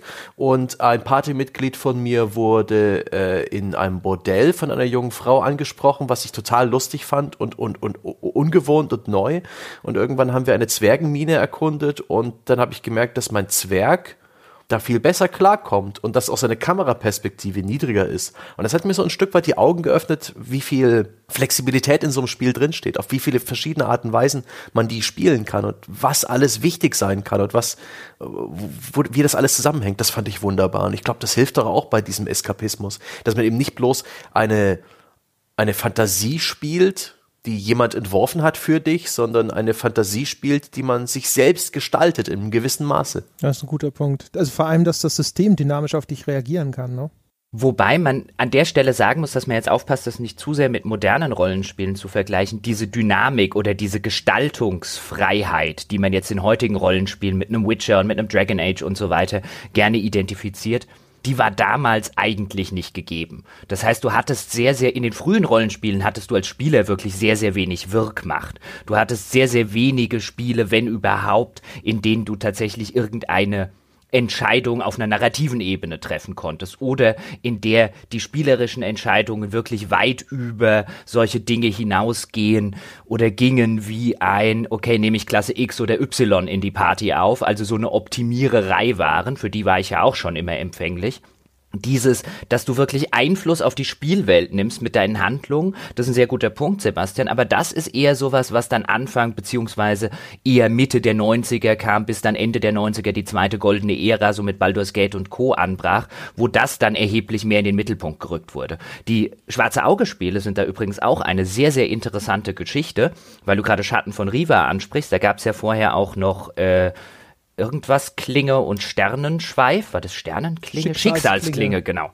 Schicksalsklinge. Die haben sich zum Beispiel sehr, sehr bemüht, ihre Pen-and-Paper-Regeln der damaligen Zeit sehr gut umzusetzen. Du hattest also eine große Klassen- und Rassenauswahl. Du hast jetzt den Zwerg schon erwähnt. Es gab dann auch sowas wie zum Beispiel den Gaukler. Und das Spiel war fantastisch schlecht ausbalanciert, einfach weil der Versuch gemacht wurde, alle Klassen, selbst die, die im Kampf nicht sonderlich viel können, irgendwie noch spielerisch relevant zu machen. Das heißt, ich bin dann immer in irgendeine Stadt marschiert, hab den Gaukler, der natürlich dann irgendwie einen hohen Wert in seinen Gaukelfähigkeiten hatte, irgendwo in ein ein Gasthaus geschickt, habe den da rumtollen und jonglieren lassen und dann kam er gefühlt mit einem Hut voller Gold wieder raus, dann bin ich in die nächste Stadt gegangen, habe das gleich nochmal aufs Neue gemacht und ehe du dich versehen hast, warst du halt der reichste Mensch. ja. Und es war halt so schön, weil man sich so gedacht hat, ich glaube, die Spieldesigner wussten, dass man ihr Spiel kaputt machen kann. Es war ihnen aber egal, weil sie genau diese, diese Wirkmacht endlich abbilden wollten, die vorher in Rollenspielen so nicht drin war. Dieses, der Gaukler soll wirklich gauklerhafte Dinge tun können. Allein der Name Gaukler ist schon so schlimm, aber egal. Aber gab's gab's in sowas wie Bart's Tale und so, gab's doch bestimmt auch schon sowas wie ein Charisma-Wert, ja, der Typ, die typische Statistik, ja, die, das typische Ding, wo man keine Punkte reinsteckt, aber was dann meistens ja dann trotzdem irgendwie so eine Reaktion der Spielwelt darauf trotzdem irgendwo vorgesehen hat, wo man das Gefühl hat, so guck mal, weil ich jetzt in dieses Ding habe ich jetzt meine Punkte investiert und deswegen reagiert dieses, dieses System an dieser Stelle darauf. Nein, solche Werte gab es im frühen Bart's Tale nicht. Ich wäre mir sogar relativ sicher, dass es das in allen drei Teilen nicht gab. Es mag, ich habe die, die einzelnen Fähigkeiten jetzt nicht mehr im Kopf oder die einzelnen äh, Charakterfähigkeiten, die man eben am Anfang bei der Charaktererstellung auswürfelt, aber es gab nicht sowas wie, wenn du mit NPC X gesprochen hast und einer deiner Figuren hat einen hohen Charisma-Wert, dann hast du irgendwas bekommen oder hast irgendwie eine Abkürzung genommen oder hattest irgendwie eine Entscheidung. Das gab es da überhaupt nicht. Auch bei Wizardry zum Beispiel in den frühen, also in den 80er Jahren, existierte sowas nicht. War jetzt weniger, das war jetzt nur aus dem Hut gezogen, das Beispiel, aber nicht mal sowas wie ein Handelswert, das dann an günstigere Preise gekriegt hast, irgend so ein Scheiß. Ist das echt alles später erst gekommen? In frühen, in frühen Spielen ich will nicht sagen, dass es zur damaligen Zeit keins gab, das so fungiert hat. Da müsste ich mich dann noch mal näher einlesen. Ist halt schon ein Weilchen her und das sind eine ganze Menge. Aber in der Regel solche Systeme kamen später. Solche Systeme kamen echt so erst in den 90ern flächendeckend auf. Boah, na, vielleicht hätte ich doch früher anfangen sollen. Als ich angefangen habe, Rollenspiele wirklich zu spielen, gab es den Scheiß irgendwie ständig und ich habe mich immer gefragt, so, nee. Also in, in letzter Zeit reagieren ja auch die ganzen Rollenspiele also sogar fast in erster Linie häufiger narrativ auf den Spieler als systemisch. Und dann äh, bekommen solche Charakterwerte dann auf einmal tatsächlich auch eine Bedeutung. Äh, und in früheren Spielen, ich glaube, man nennt es Dumpstat, oder? Die, diese äh, Charakterstatistiken, wo man am besten überhaupt keine Punkte investiert. Ganz genau. Charisma sehr, sehr gerne genommen. ja. ja, es ist äh, kann mir das äh, schon gut vorstellen. Also ich kann mir vor allem gut vorstellen, dass halt äh, die, die Rollenspiele insbesondere halt erstmal natürlich eine viel stärker ausdefinierte Fantasie anbieten. Und ähm, ja, also dass das halt auch etwas ist, was, was, was viel mehr darauf ausgelegt ist, dich tatsächlich auch irgendwie so ein bisschen ja, an einen anderen Ort zu entführen, ja, um es mal ein bisschen pathetisch auszudrücken. Also als ich hinterher angefangen habe mit Morrowind, äh, das Morrowind war das erste, war so das Erweckungserlebnis für Rollenspiele für mich. Das war wirklich das Ding, wo ich gedacht habe, das ist cool. Das hatte halt das, was man so als Immersion immer bezeichnet für mich. Da habe ich echt gedacht, so, das ist cool. Ich kann mir wirklich vorstellen, wie ich da rumlaufe und es ist alles so cool und fremd und diese, diese Welt zu erforschen und ich, äh, ich möchte halt sozusagen wissen, was in dieser Ecke ist, weil ich einfach mehr davon sehen will und irgendwie, wenn du es lang genug gespielt hast, denkst du dann so, ah, ja, der Baum, der stand schon immer hier, ja, hast du so seine, deine eigenen Sehenswürdigkeiten in dieser Spielwelt. Das war schon echt ziemlich cool, muss ich sagen. Also das war auch zu der Zeit, glaube ich, ein Erlebnis, das mir kein anderes Spiel so liefern konnte. Ja, also erstens nicht in dieser Ausdifferenziertheit und auch nicht in diesem Umfang, insbesondere in dieser Umfassenheit. Es gab sicher vorher Spiele, sowas wie, ich denke mal, ich glaube, sowas wie Hexen oder Hexen 2 vielleicht sogar, sind alle vorher noch erschienen, aber das waren komische, hässliche Kackwelten, die mich dann meistens nicht lange interessiert haben.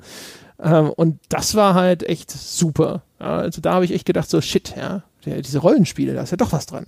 Das war ja auch die zweite Emanzipation des Genres, wie ich es nennen wollen würde. Ich habe ja vorher die erste genannt, als man sich dann erstmal davon losgelöst hatte, einfach nur Dungeons and Dragons oder Lord of the Rings zu übernehmen und damit begonnen hat, eigene Welten zu schaffen, wie eben in Ultima, frühen Wizardries und Co. Und ich würde das als die zweite Emanzipation des Genres bezeichnen, als man aufhörte, sich von Dungeons and Dragons extrem beeinflussen zu lassen. Es gab auch in dieser Ära immer noch durchaus Spiele mit der AD&D oder mit der D&D-Lizenz, die gibt es bis heute, aber der Versuch, sich von diesem rein systemischen Korsett zu befreien, das dem zugrunde lag, das sieht man, Morrowind ist ein sehr plakatives Beispiel, hat man auch vorher bei Daggerfall zum Beispiel schon gesehen, gibt aus der Ära noch eine Menge andere Rollenspiele, die eben versuchen, weniger systemisch mit Zahlenwerten zu denken, auch wenn die in der damaligen Zeit immer noch sehr, sehr vorhanden sind man vergleiche zum Beispiel mal die Zahl der Fähigkeiten in einem Daggerfall oder Morrowind mit einem Skyrim. Also auch da findet im Laufe der Jahre einfach eine Reduktion statt. Immer weniger Wert wird auf die eigentliche Zahl den eigentlichen Fähigkeitswert gelegt und mehr auf den Spieler selbst. Aber da ist Morrowind oder auch Daggerfall sind da halt frühe Beispiele dieser Emanzipation, wo man halt gesagt hat, wir müssen die Wirkmacht des Spielers mehr in den Mittelpunkt stellen als die Wirkmacht des Avatars oder des Charaktermitglieds oder der Figur, die er steuert. Da siehst du dann zum Beispiel, da entstehen dann tatsächlich aktive Kampfsysteme, die vom Spieler gesteuert werden und die nicht mehr ausgewürfelt werden. Morrowind macht ja so ein seltsames Mischmasch wofür man es heute noch gerne und auch durchaus nicht zu Unrecht kritisiert, dass selbst der Treffer, den man aktiv auslöst, beim Gegner keinen Schaden macht, weil im Hintergrund noch so ein unsichtbarer Würfel geworfen wird und einfach sagt, du haust vorbei, obwohl du ihn offensichtlich, was du gerade gesehen hast, mitten im Gesicht getroffen hast. Da ist Morrowind so ein schönes Übergangsspiel, aber auch im Hinblick zum Beispiel auf offene Spielwelten. Auch das ist ja der Versuch, die Wirkmacht des Spielers in den Mittelpunkt zu rücken und nicht mehr die äh, altmodische, wo Rollenspiele sehr, sehr linear in der Regel waren, sehr, sehr wenige Handlungsmöglichkeiten abseits der Kämpfe geboten haben. Da findet so, würde ich wirklich sagen, so eine zweite Emanzipation des Genres statt, wo man sich gesagt hat, der Spieler und seine Entscheidungen sollen in den Mittelpunkt rücken. Und ich zitiere da ja auch immer wieder gerne das Handbuch von Daggerfall, in dem es ein langes Vorwort der Bethesda-Entwickler gibt, die sagen, bitte, bitte speichere nicht dauernd ab. Bitte, bitte mach, was du denkst in unserer Spielwelt und wenn irgendwas schief geht, dann spiel bitte, bitte trotzdem weiter. Wir versuchen hier ein Spiel zu machen, das nicht funktioniert wie alle davor. Bitte seh ein, dass wir was Neues machen und bitte lass dich drauf ein. Und du hast sofort gespeichert, oder? Als du es gelesen hast. Ständig. Zur Sicherheit. Die wollen mich doch verarschen. Darauf falle ich nicht rein. Ja, sie, sie haben das leider ein bisschen schlecht umgesetzt weil es gab durchaus in Daggerfall die Möglichkeit, wenn du eine Quest nicht geschafft hast, dann war dein Standing bei irgendeinem NPC so niedrig, dass du von ihm dann irgendwann später keine Hauptquest mehr bekommen hast. Also du konntest dich wirklich in ein richtiges Loch reinmanövrieren, einfach weil das Spiel in der Hinsicht nicht sonderlich gut designt war. Das heißt, das Spiel, das mir auch noch plakativ im Handbuch gesagt hat, spiele bitte nicht so, wie du es bislang gewohnt bist, musste man so spielen, sonst war man irgendwann in der Sackgasse. Ja, sieht man, was man davon hat, wenn man den Entwicklern vertraut. das Pack. Hat sich seitdem, ich meine, zu der Zeit nicht längst in Japan was getan in Richtung Rollenspiele? Haben die JRPGs nicht auch gleichzeitig ungefähr, also vielleicht ein Stück nach diesem Hype der 80er, ähm, existiert? Jochen, du hast doch die ganzen, die ganzen Final Fantasies gespielt damals. Ulkig übrigens ganz kurz, dass du es erwähnst, die habe ich schon wieder völlig vergessen, weil ich JRPGs, es gibt ja auch einen Grund wahrscheinlich, dass wir diesen speziellen Begriff dafür gefunden haben, nie in die gleiche äh, Kategorie gesteckt habe. Und die habe ich natürlich schon deutlich früher gespielt. Im Grunde seit Zelda 2 auf dem NES, was wahrscheinlich so 87, 86 oder sowas wahrscheinlich sein Zelda dürfte. ist doch kein RPG. Siehst du? Genau das. Zelda ist doch kein Rollenspiel würde bis heute weigern, mich Zelda als Rollenspiel zu bezeichnen. Ich finde es immer befremdlich, wenn Leute sagen, hoch, eins meiner ersten Rollenspiele war Zelda. Da sitze ich, nein, das war ein Action-Adventure. Ja, aber dann halt, keine Ahnung, aber genauso Secret of Mana, was jetzt wirklich sogar so diese klassischen Rollenspiel-Tropes hat, wie so ein Final Fantasy, weißt du, mit so einem Menükämpfen, wähle diese Spezialfähigkeit aus und sonstiges ich habe das nie mit diesem anderen Rollenspielgenre in Verbindung gebracht. Und Jochen sagt übrigens ganz richtig, sowas wurde damals auch noch nicht mal als Rollenspiel großartig bezeichnet. Also Zelda zum Beispiel erinnere ich mich ganz felsenfest daran, ohne es je nachgeprüft zu haben. Das heißt, es ist eine Erinnerung von vor, keine Ahnung, tausend Jahren. Kann auch völlig falsch sein, aber dass das in den Spielezeitschriften immer unter Action-Adventure gehandelt wurde. Und das galt auch für viele andere Spiele, die heute in dieser JRPG-Kategorie gelandet sind oder landen würden. Und die habe ich die ganze Zeit schon gespielt und die mochte ich immer. Nur diese Rollenspiele, von denen alle reden, ja, das war immer so. Meh. Boah, woran liegt denn das? Können wir hier vielleicht einen fundamentalen Unterschied ausmachen zwischen dem JRPG und dem westlichen Rollenspiel? Die, ich habe den Eindruck, den Japanern fehlt komplett diese Pen and Paper, diese Würfelregeln und Regelwerkwurzeln, so dass sie sehr viel eleganter und ein Stück weit reduzierter daherkamen, was ihre Systeme anging und die, das ganze Gameplay-Fundament. Das war wirklich auf die, auf die Kämpfe und deine Skills reduziert und fokussiert und es ging deswegen sehr gut von der Hand. Sehr, sehr nice und casual. Die waren ja auch auf der Konsole zu Hause, anders, auf, anders als auf dem PC mit diesem wunderbaren 104 Tasten Keyboard und der präzisen Maus. Nein, Gamepad, ja. Digipad und ein paar Tasten. Die waren halt auf, also die waren natürlich alleine schon aus aufgrund dieser, dieser Eingabemethode wahrscheinlich auch viel simpler. Ich vermute mal einfach, ich jetzt ohne Kenntnis der äh, Rollenspiele zu dieser Zeit, aber ich vermute mal einfach, dass das zugänglicher war aus dem erwähnten Grund. Du musst es halt mit einem NES-Pad steuern können, mit einem A, einem B-Button, Start und Select. Ne? Das ist halt dann schon erstmal, oder jetzt bei Super Nintendo halt noch die Schultertasten und Y und X mit dazu. Aber das ist halt nochmal was anderes. Ich vermute, dass das den Zwang zu einer gewissen Reduzierung mit sich gebracht hat, was das Ganze zugänglicher gemacht hat. Ich würde vielleicht auch vermuten, dass die also heutzutage sagt man ja den japanischen Rollenspielen und so gerne nach, dass sie sehr grindlastig sind. Zumindest in meiner Erinnerung waren das diese frühen JRPGs aber gar nicht, während ich umgekehrt frühe Dungeon Crawler als total grindlastig und monoton in Erinnerung habe, wo es nur einen Kampf nach dem anderen gab. Es gab keine tolle Erzählung, es gab keine tolle Spielwelt, ja, die es zu erkunden galt oder sowas. Also das ist zumindest jetzt in meiner Erinnerung an diese Zeit irgendwie sogar richtig verkehrte Welt. Das ist ein sehr guter Punkt. Das wollte ich äh, gerade auch noch sagen, dass beide Genres, JRPGs und westliche Rollenspiele, so ein bisschen zumindest was ihre großen, ihre populären Vertreter angeht, eine unterschiedliche Entwicklung durchgemacht haben. Wenn man ein Final Fantasy IV von 1991 mit einem typischen westlichen Rollenspiel von 1991 vergleicht, so einem Pools of Darkness oder so einem Might and Magic, dann stecken da erheblich viel weniger Systeme drin viel, viel weniger Systeme.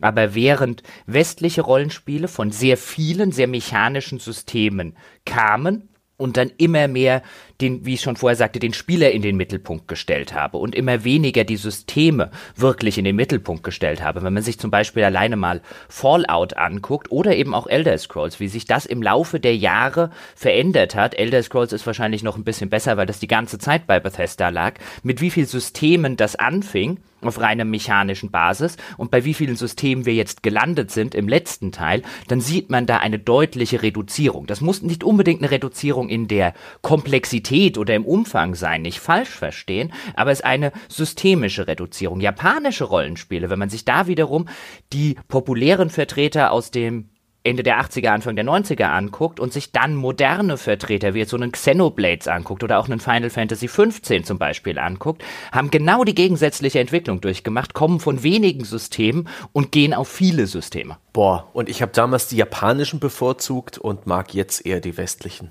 Ich bin ein simpler Mensch, ja, das merke ich gerade. Tatsächlich, ich habe ja auch damals Chrono Trigger gespielt, äh, ein bisschen verspätet allerdings, das Final Fantasy VI, das hat mir echt gefallen, während mich die klassischen Rollenspiele noch kalt gelassen habe und heute empfinde ich manche japanische Rollenspiele als etwas überladen, insbesondere mit Final Fantasy XV, da hat sich kein Spaß eingestellt. Und während äh, die klassischen westlichen Rollenspiele, sei es ein Mass Effect Andromeda oder ein Skyrim, einfach wunderbar zugänglich sind. Herrlich. Das Lustige ist ja, um das jetzt einfach mal in den Raum zu werfen, habe ich ja jetzt nicht schon zum, mache ich jetzt nicht schon zum ersten Mal, aber dann kann Andrea auch mal losrennen, vielleicht mit dem Ball aus seiner Perspektive. Ein Mass Effect Andromeda, was wir heute wie selbstverständlich als Rollenspiel bezeichnet haben, wäre ich sag jetzt mal, das gleiche Spiel, jetzt natürlich rudimentärer, wäre das Anfang Mitte der 90er erschienen, wäre niemand auf die Idee gekommen, das ein Rollenspiel zu nennen. Niemand. Weil die Frage ist natürlich, also dieses klar identifizierbare Leveling und sowas, ob man da nicht zumindest gesagt hätte, das hat starke Einflüsse aus dem Bereich. Man würde ja auch, keine Ahnung, ich weiß gar nicht, wann es diesen, dieser Begriff des Action-Rollenspiels, der existiert zwar, der wird aber auch eigentlich nicht wirklich benutzt, obwohl er vielleicht eine gewisse Trendschärfe hinzufügen könnte. Auch da könnte man sicherlich so ein bisschen drüber verhandeln, inwiefern so eine Kategorisierung sich vielleicht mehr durchgesetzt hätte, wenn nicht mit der Zunahme von Vertretern wie einem Maßeffekt eine Abnahme der klassischen Vertreter in der öffentlichen Wahrnehmung einhergegangen wäre. Also wenn nicht die großen, die sichtbaren äh, Rollenspiele alle viel mehr in diese Richtung marschiert wären. Ja, man muss ja auch aufpassen, dass diese Definition, die wir jetzt am Anfang gemacht haben, wenn wir uns jetzt auf den kleinsten gemeinsamen Nenner der Charakterprogression einigen, dann tun wir das ja aus der Perspektive von 2018. Und selbstverständlich wäre dann auch Mass Effect Andromeda aus dem Jahre, aus dem fiktiven Erscheinungsjahr 1995 ein Rollenspiel gewesen. Aber zur damaligen Zeit existierten ja andere Definitionskonventionen. Ich kann mich noch gut dran erinnern an Diskussionen, die damals auch in den Spielemagazinen durchaus aufkamen, als die ersten Rollenspiele aufgehört haben, ein rundenbasiertes Kampfsystem zu haben. Da hat man darüber diskutiert, ob es noch ein Rollenspiel sein kann, wenn es keine rundenbasierten Kämpfe hat. Oder ob es dann schon ein Actionspiel ist. Ja, ich weiß. Also zum Erscheinen von dem ersten Diablo erinnere ich mich auch noch, dass es da sogar sehr viele Grabenkämpfe in den Foren gab. Ja, also ist das jetzt ein Action-Rollenspiel oder ist das sogar schon zu weit? Darf der Begriff Rollenspieler überhaupt auftauchen? Nein, das ist ein Hack and Slay, das ist was völlig anderes und sowas. Also solche Streitigkeiten über die Deutung einer Definition oder sowas, die äh, die reichen wahrscheinlich sogar noch weiter zurück. Aber wenn wir das Thema gerade schon gestriffen haben mit Action-RPGs, war für euch Diablo nicht damals auch so ein echter Augenöffner? Diablo hat mir die Liebe zu den Systemen beigebracht, zu ähm, Loot, ja, die Freude über Waffen, die Vielfalt, die Items haben können, das Rumpuzzeln am Charakter, das war super. Und auch wirklich dieses, dieses Hingieren, ja, dieses mh, hm, bereits Speichelfluss bekommen, wenn die äh, Erfahrungspunkteleiste beinahe gefüllt war. Dieses Ereignis, Level Up, herrlich. Das hat kein Spiel vorher so gut präsentiert und für mich ähm, empfindbar gemacht wie Diablo und äh, die Nachfolge. Das war für mich ein echter Augenöffner und hat mir beigebracht, Systeme zu lieben. Mehr als vorher. Aber da sind wir wieder genau bei dem Punkt. Es gibt ja Menschen, die spielen Diablo, äh, um halt irgendwie das perfekte Charakterset oder sowas zu bauen. Auch das war mir schon immer scheißegal. Ich habe Diablo durchgespielt, um Diablo umzuhauen. Und nachdem Diablo umgehauen war, war Diablo durchgespielt und ich habe es beiseite gelegt und das war's für mich mit dem Spiel. Also diese ganze Geschichte mit hier eine neue Waffe oder sonst irgendwas ist für mich immer nur Mittel zum Zweck gewesen, um in der eigentlichen, für mich relevanten Progression, nämlich dem Durchstreiten der Dungeons und dem Überwinden dieser Herausforderungen voranzukommen. Das Optimieren meiner Spielfigur, was offensichtlich aber für manche Menschen ein Spiel in sich darstellt, das äh, äh, weiß ich nicht, ich bin später sozusagen in späteren Jahren aus allen Wolken gefallen, als mir überhaupt bewusst wurde, dass es Leute gab, die da total hinterher sind. Dazu vielleicht gleich noch ein bisschen mehr, denn Sebastian hat einen ausgezeichneten Punkt aufgemacht, wenn wir Rollenspiele uns historisch angucken. Ich würde jederzeit argumentieren, dass Diablo ein noch wichtigeres Rollenspiel war, als zum Beispiel ein Baldur's Gate und ein Baldur's Gate 2, die immer sehr hoch gehalten werden und auch zu Recht sehr hoch gehalten werden. Ja, natürlich, zur damaligen Zeit habe ich auch äh, durchaus erstmal da gesessen und gedacht, das ist doch kein Rollenspiel als, äh, als alteingesessener Rollenspiel-Snob, der ich schon mit 17 oder so gewesen bin, weil ich war ja schon quasi Gründungsmitglied dieses Genres und so weiter. Kann mich noch gut dran erinnern, dass ich da auch mit so einer Grundablehnung an die Sache rangegangen bin, so moderner Scheißdreck und so. Aber wenn man es historisch betrachtet, ist nämlich, glaube ich, bei Diablo genau das eingetreten, was Sebastian gesagt hat. Ich glaube, vielen Spielern hat Diablo das Rollenspiel näher gebracht. Die grundlegenden, fundamentalen Mechaniken, die in vielen Rollenspielen drin sind. Das Aufleveln, das Skillsystem und so weiter und so fort. Dass viele in diesen ultrakomplexen Rollenspielen der 90er Jahre abgeschreckt hätte. Das hat Diablo quasi so, ja, wie als hätte es Spielern so die Grundsätze einer Sprache beigebracht und auch die Konventionen beigebracht. Und ich glaube, aus Diablo sind viele Spieler, die vorher keine Rollenspiele gespielt haben, rausgegangen und haben gesagt, okay, jetzt verstehe ich so ein bisschen, wie das alles systemisch und so weiter. Ich verstehe die Grundlagen. Es war sozusagen ein Grundlagen-Crashkurs für viele Spieler, wie dann später von Blizzard übrigens auch World of Warcraft.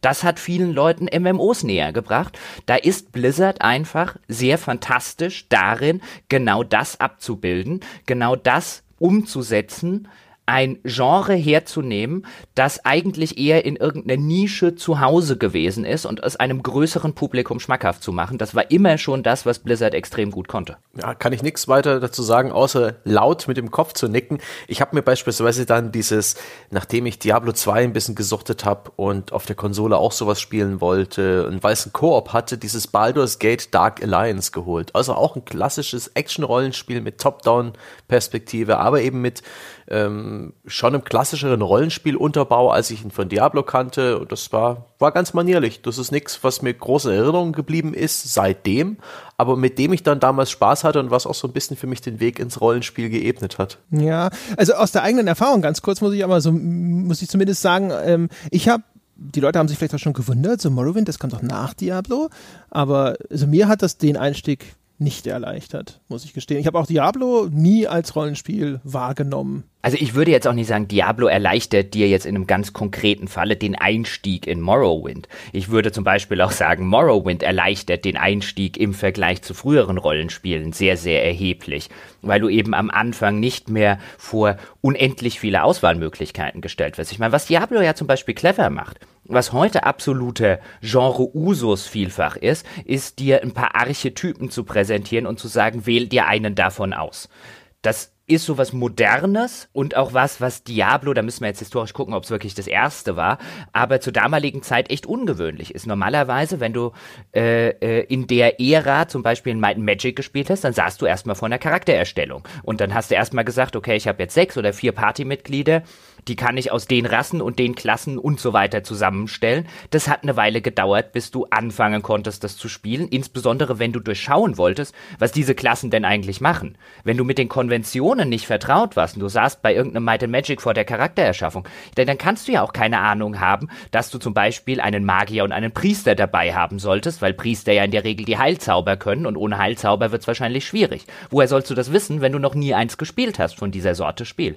Diablo ging jetzt wiederum hin und hat gesagt, hier sind ein paar archetypische Klassen. Du kannst den Barbar spielen, du kannst die Jägerin spielen, du kannst den Magier spielen. Darunter konnte man sich halbwegs was vorstellen. Das war auch visuell entsprechend repräsentiert. Okay, das eine wird wohl Fernkampf, das andere Nahkampf, das andere Magie sein. Und dann hast du einfach drauf losgespielt. Das ist für Rollenspieler aus dieser Zeit, ich glaube Diablo ist von 96, nicht Usus, dass man die eingelegt hat, hat sich irgendein Archetyp ausgesucht und hat angefangen zu spielen. Das ist sehr, sehr originell für die damalige Zeit. Und ich glaube, das ist halt so eine Einstiegshürde in ein Genre hinein, wo man historisch durchaus sagen muss, da hat Diablo Leuten den Weg sehr viel einfacher gemacht als die gängigen Hardcore-Rollenspiele der damaligen Zeit. Ja, mhm. wobei da muss man natürlich auch wiederum sagen, die eigentliche Ahnenlinie von Diablo, deswegen wurde es ja, glaube ich, auch gerne in diese Hack-and-Slay-Kategorie gesteckt, das geht ja eher zurück, zurück auf Gauntlet und dort gab es genau diese Archetypen auch schon. Die hat es eigentlich daher übernommen und ich glaube, dann findet dann noch gleichzeitig diese Hybridisierung statt, wo es eben diese Rollenspielelemente mit einbezieht und in der Hinsicht würde ich sagen, ist dann, das ist dann wahrscheinlich so ein bisschen die, ich weiß nicht, ob es eine Innovationsleistung ist, aber zumindest was die Popularisierung angeht. Hm. Ihr kennt ja Gauntlet, oder? Gauntlet sagt jedem was. Das war super, aber das war, das war was anderes. Gauntlet war für mich ein Actionspiel, aber auch selbst das hatte damals schon so ein bisschen so ein Fantasy-Flair. Ähm, Diablo war für mich einfach, die Zahlen haben den Reiz an Diablo ausgemacht. Da war nicht irgendwas im Menü mit sechs äh, 1d6 bei der Schla Angriffskraft der Waffe, was mir damals exakt nichts gesagt hat, weil es diese klassischen, äh, wie viele Seiten hat der Würfel, bis wohin ist mein Angriff erfolgreich, wenn ich was würfel, das war halt in diesem, oh, ich glaube bei DSA war das auch so im Menü. Und das hat mir nichts verraten. Diablo hat einfach seine gesamten ja, Rechenaufgaben offengelegt. Jedes Item hatte jede Menge Attribute, die für dich als selbst als, an, als Laie verständlich waren. So und so viel Schadensresistenz, so und so viel Angriff, so und so viel Chance auf kritischen Treffer. Und das, das war für mich der große Reiz. Das, das kannte ich vorher nicht, dass ich mir das wirklich, dass sich dieses Spiel mir der, derart offenbart und all die Zahlen hergibt und das auch noch lesbar macht und vergleichbar. Und das hat eine Sogwirkung entwickelt, mein lieber Mann. Wenn wir übrigens bei dem Thema sind, was ich auch ganz interessant finde, es gab dann ja nach Mitte der 90er gab es ja diese Zeit, diese paar Jahre, in der in denen sehr viel drüber geredet wurde, sind Rollenspiele tot. Dann kam, es kam noch ein Diablo, aber die klassischen Rollenspiele, die galten so ein bisschen als ausgestorben. Da wurde jahrelang gefragt, kommen die jemals wieder? Gibt's die jemals wieder noch? Und jetzt heute so in, die Retro, in der Retrospektive sich das Ganze betrachtet, sitzt man so ein bisschen davor und denkt sich, naja, das eine oder andere, so ein Fallout oder so ist in der Zeit schon erschienen. Aber aus der damaligen Perspektive, die ganzen Spielemagazine waren voll von, sind klassische Rollenspiele tot. Und dann kam ein Baldur's Gate. Und auch ein Baldur's Gate ist super interessant insofern, dass es dir zwar die Möglichkeit gibt, deine komplette Party selbst zu erschaffen, wenn du ein Hardcore-Spieler bist, aber ein Baldur's Gate zum Beispiel geht einerseits hin und sagt, okay, wir sind immer noch in der Tradition, das ist so ein Zwischenmodell bei BioWare, würde ich sagen. Wir sind immer noch in der Pen-and-Paper-Tradition. Wir basieren ja auch noch auf D&D oder AD&D damals aber wir lassen dich nur einen Charakter erstellen. Den Rest füllen wir auf mit Figuren, die wir selbst geschrieben haben, die so eine eigene Geschichte und so weiter haben. Wir machen die ganze Charaktergenerierung einfacher. Du machst einfach den Charakter, den du spielen willst und den Rest bekommst du von uns. Es sei denn, du bist Hardcore-Rollenspieler, dann kannst du natürlich auch die komplette Party selber machen, dann verzichtest du aber auf die ganzen NPC-Geschichten. Und dann ist man parallel dazu hingegangen und hat gesagt, okay, was machen wir mit dem ganzen rundenbasierten Kampfsystem, das früher in Rollenspielen, auch in AD&D und D&D Rollenspielen absolut Usus war. Wir machen dieses pausierbare Echtzeitsystem. Da hast du zwar, wie Sebastian auch noch gesagt hat, du hast noch diese ganzen Würfel. Wenn du mit der Waffe angreifst, dann wird immer noch der ein äh, D6 plus 3 irgendwie ausgewürfelt und der Taco-Wert des Gegners und was weiß ich nicht alles. Aber du konntest das auch einfach ignorieren. Es konnte dir einfach egal sein. In früheren Spielen, wenn du so ein rundenbasiertes Kampfsystem hast, um das zu meistern, kann es dir nicht egal sein. Dieses pausierbare Echtzeitsystem von Diablo, äh, von Diablo sag ich schon, von Baldur's Gate sorgt so ein bisschen dafür, okay, wenn du auch alles erforschst und neue Waffen bekommst und so weiter, dann kannst du das eigentlich auch durchspielen, auch wenn du die Hälfte der Regeln überhaupt nicht kennst. Das ist übrigens das Spiel, ja, bei dem ich wieder festgestellt habe, dass ich Rollenspiele scheiße finde und dass deswegen Diablo offensichtlich kein Rollenspiel sein kann. Ich habe nämlich Baldur's Gate damals gespielt, weil ich dachte, es sei wie Diablo. Es sah auch wegen diesem ekelerregenden Hybridsystem dann auch noch ein bisschen aus wie Diablo, wenn da keiner zwischendrin pausiert hat. Und dann, ja, ne, wenn du, wenn du das nämlich ignoriert hast, hast du aufs Maul gekriegt. Und das, das war dann auch der Fall. Und ich fand Baldur's Gate fand ich so scheiße. Und dann habe ich wieder für mich festgestellt, ach, das ist, das ist wirklich eines von diesen Rollenspielen. Stimmt, die findest du scheiße. Ja, Finger weg von diesen Rollenspielen. Was, was ich bei Rollenspielen nie wirklich und bis zum heutigen Tage so richtig lieben gelernt habe, ist eben das Rollenspiel die Dialoge, die Charaktere, das Worldbuilding, viel, viel Text, den ich auf dem Monitor wirklich nicht gern lese. Man denkt an sowas wie ein Planescape Torment, das wohl fantastisch geschrieben sein soll, das äh, hunderttausende Zeilen Dialog bietet. Genauso ähm, bei ähm, diesen neumodischen Neuerfindungen wie dieser Infinity Engine, Planescape Torment oder Tyranny oder wie sie alle heißen.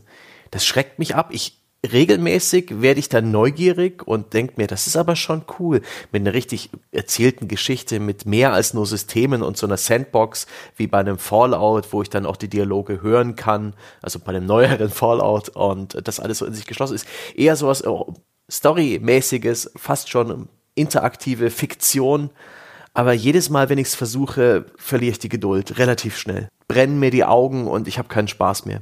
Ich brauche Tempo, ich brauche das, was passiert. Ich brauche ähm, große Zahlen bei dem kritischen Treffer, die ins Bild ploppen. Äh, sowas, das, das äh, motiviert mich. Aber die, das ist eigentlich ein bisschen schade. Da übe ich gerade Kritik an mir selbst, dass mir, dass mir das nicht so gefällt, dass das keine Sogwirkung entwickelt. Doof. So ulkig, weil es echt äh, wahrscheinlich so fast 180 Grad äh, der Unterschied zu dem ist, was mich an Rollenspielen immer am meisten fasziniert äh, weil ich festgestellt habe, dass ich halt, wie gesagt, also ich mag halt gerade das, das eigentliche Rollenspiel daran. Also am liebsten mag ich es, wenn ich mir eine Figur selber ausdenken und selber erschaffen kann und dann tatsächlich so ein bisschen in diese Rolle ausagieren kann. Also solche MMORPGs zum Beispiel mit ihren ausgefeilten Charaktereditoren, äh, in EverQuest mal dieses Echsenwesen zu erschaffen, das ich damals gespielt habe über Ewigkeiten das war cool. Das war also echt eine der coolsten Rollenspielerfahrungen. Und diese ganzen Systeme, man ich vermute mal, es kommt vielleicht ursprünglich ja alles daher, dass man gesagt hat, man möchte auch irgendwie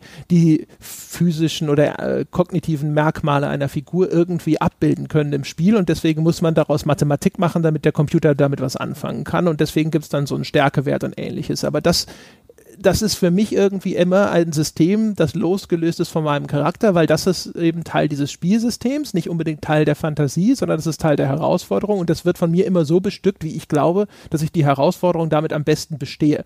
Das ist dann inkonsistent teilweise mit meinem Charakter und das schmerzt mich dann immer so ein bisschen und wo ich mir dann häufig die Frage stelle, wäre es vielleicht besser, wäre es, wäre nicht da und dann bin ich mir nicht sicher, weil ganz ohne spielerische Herausforderung ist ja auch doof und ich will es ja auch eigentlich selber verteilen dürfen. Aber schlussendlich ist das für mich, das sind getrennte Welten.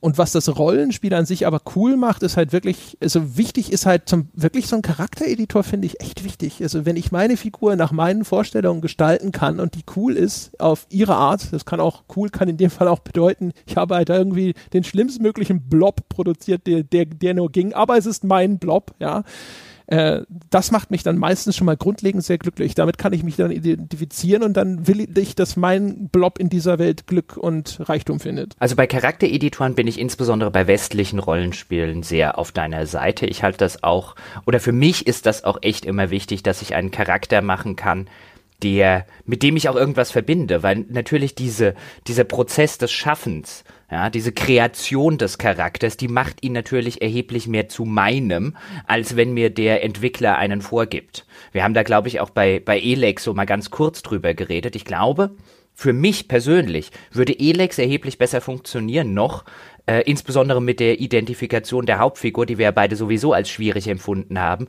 wenn man mir zumindest die Möglichkeit gäbe, äh, sie selbst zu gestalten. Also da bin ich, da bin ich schon bei dir. Ich verbringe auch durchaus gerne mal äh, drei Stunden in einem Charaktereditor, bis ich mit meinem Charakter zufrieden bin.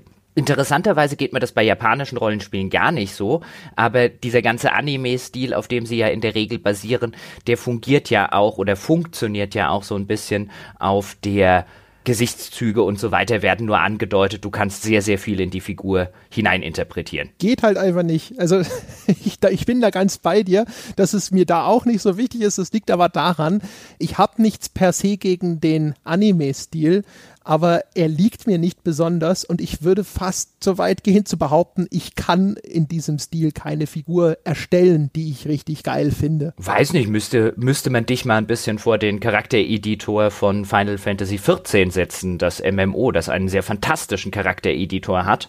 Mal gucken, ob André Peschke dort eine Figur erschaffen könnte, die ihm gefällt. Das wäre ja, mal ein Versuch wert. Das wird das sicher eins von den kleinen, kuscheligen Wesen mit den großen Ohren, die so hamsterähnlich aussehen. Die nimmt er, die nimmt er bestimmt, der André. Ja. ja, was kleines, fluffiges, niedliches. Ja, das kann natürlich tatsächlich sein. Ich denke jetzt gerade, mein großes Problem, ich bin mit Final Fantasy 7 und 8 und so bin ich nie wirklich warm geworden, obwohl ich die damals auch in einem Zustand des Hypes wegen dieser Zwischensequenzen angefangen habe, weil ich diese Charakter, äh, Charaktere alle durch die Bank lächerlich und scheiße finde. Also wenn sie da mit Pelzkragen und riesigem Schwert durch die Welt laufen, ich kann die Spiele dann hinterher trotzdem mögen, aber diese Figuren und sowas, das wird nie wirklich meins. Die, da ist für mich einfach ein ästhetischer Bruch da, den ich nicht in der Lage bin zu überwinden. Ich kann Animes manchmal sowas wie Prinzessin Mononoke oder sowas, das kann ich schauen und kann das toll finden und dann habe ich mit der Ästhetik auch überhaupt kein Problem. Aber bei ganz, ganz, ganz, ganz, ganz vielen und mir fällt echt gerade so gut wie keine Ausnahme ein, außer im niedlichen Bereich sowas wie Zelda, vielleicht, wenn wir das jetzt mal wieder da reinstopfen wollen. Aber so Final Fantasy zum Beispiel, ich habe überhaupt keinen Zugang zu dem Charakterdesign der Humanoiden. Boah, Dragon Quest? Was findest du? Dragon Quest, das hat so, diesen ja. ähm, ja. Anime-Stil. Hat mir jetzt Dragon Quest 9 auf dem 3DS zugelegt, mhm. zu, äh, äh, beziehungsweise habe es zu Weihnachten mir schenken lassen, weil ich irgendwie der äh, Überzeugung war, dass das erstens alle toll fanden und ich dachte eigentlich, Jochen hätte das auch empfohlen. Dann hat Jochen hinterher gesagt, so was? Nein, neun habe ich nie empfohlen. und äh, das habe ich angefangen.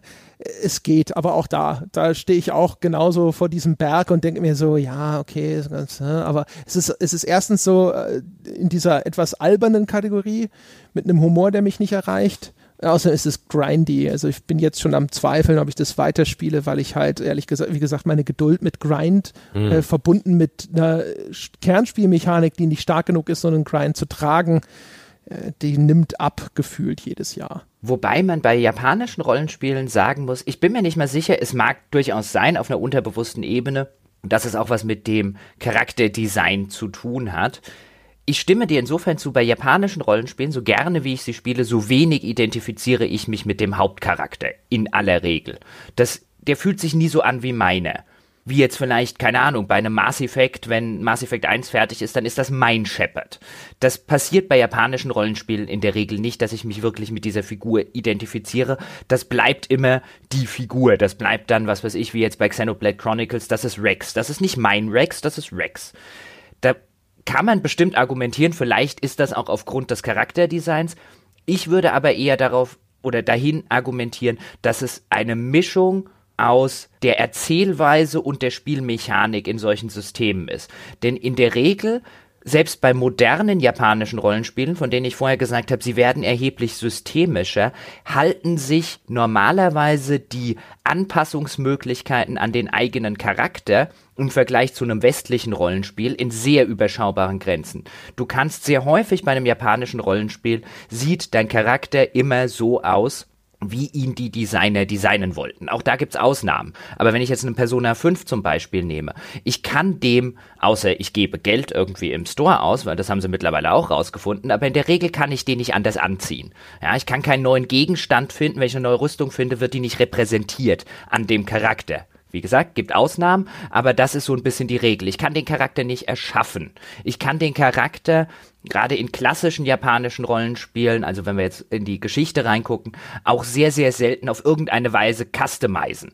Ja, allein die Tatsache, dass es sowas wie unterschiedliche Klassen und so weiter gibt, das gab es dann mal in Final Fantasy V, gab es mal berühmterweise ein Klassensystem, war übrigens das Final Fantasy, was in Europa oder im Westen lange Jahre gar nicht erschienen ist, aber in der Regel war das alles vom Design vorgegeben, wer diese Figur ist. Und dann macht es das natürlich schwieriger im Vergleich zum westlichen Rollenspiel, wo ich in der Regel meinen Charakter selber erschaffen habe, selber geguckt habe, was ist das für eine Klasse, was soll der für Fähigkeiten haben, wie soll der aussehen und so weiter und so fort. Ich glaube, das spielt eine erheblich größere Rolle als das Charakterdesign, denn im japanischen Rollenspiel ist es vielfach einfach nicht angelegt, dass das deiner sein soll. Das soll nicht dein Rex sein, das ist ihr Rex. Ja, gut möglich. Es ist auf jeden Fall, ich, ich würde trotzdem, also ich würde für mich persönlich würde ich zumindest vermuten, dass das auch ein kulturelles Problem ist, weil ich feststelle, also alles, mit dem ich aufgewachsen bin, ne, die Zeldas dieser Welt und sonst irgendwas, mit deren Design habe ich überhaupt kein Problem. Das finde ich sogar irgendwie nett und warmherzig ich würde vielleicht also glauben, dass das, weiß ich nicht, vielleicht eine andere Generation, zu deren Kindheit sowas wie Dragon Ball Z gehört oder Z, ich weiß nicht, wie man das ausspricht. Egal, auf jeden Fall, dass man, dass die dann halt vielleicht auch nochmal eine ganz andere Wahrnehmung haben oder eine ganz andere Akzeptanz für bestimmte Ausprägungen von diesem typischen Anime-Manga-Stil. Das könnte ich mir zumindest ganz gut vorstellen. Ich habe auch das Gefühl, immer wenn es dann in dieses total Kindliche reingeht, dann gefällt es mir.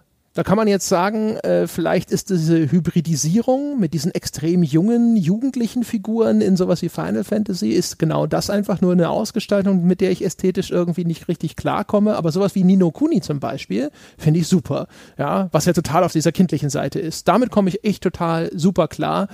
Nur mit den Halbstarken aus Final Fantasy habe ich in der Regel große Probleme. Und da gibt es natürlich auch sowas, also ich meine, das ist jetzt wahrscheinlich eh das, vielleicht ist es auch ein verwestliches Beispiel, aber ich meine, Dark Souls ist ja, wenn man so will, auch ein japanisches Rollenspiel und das Design ist fantastisch.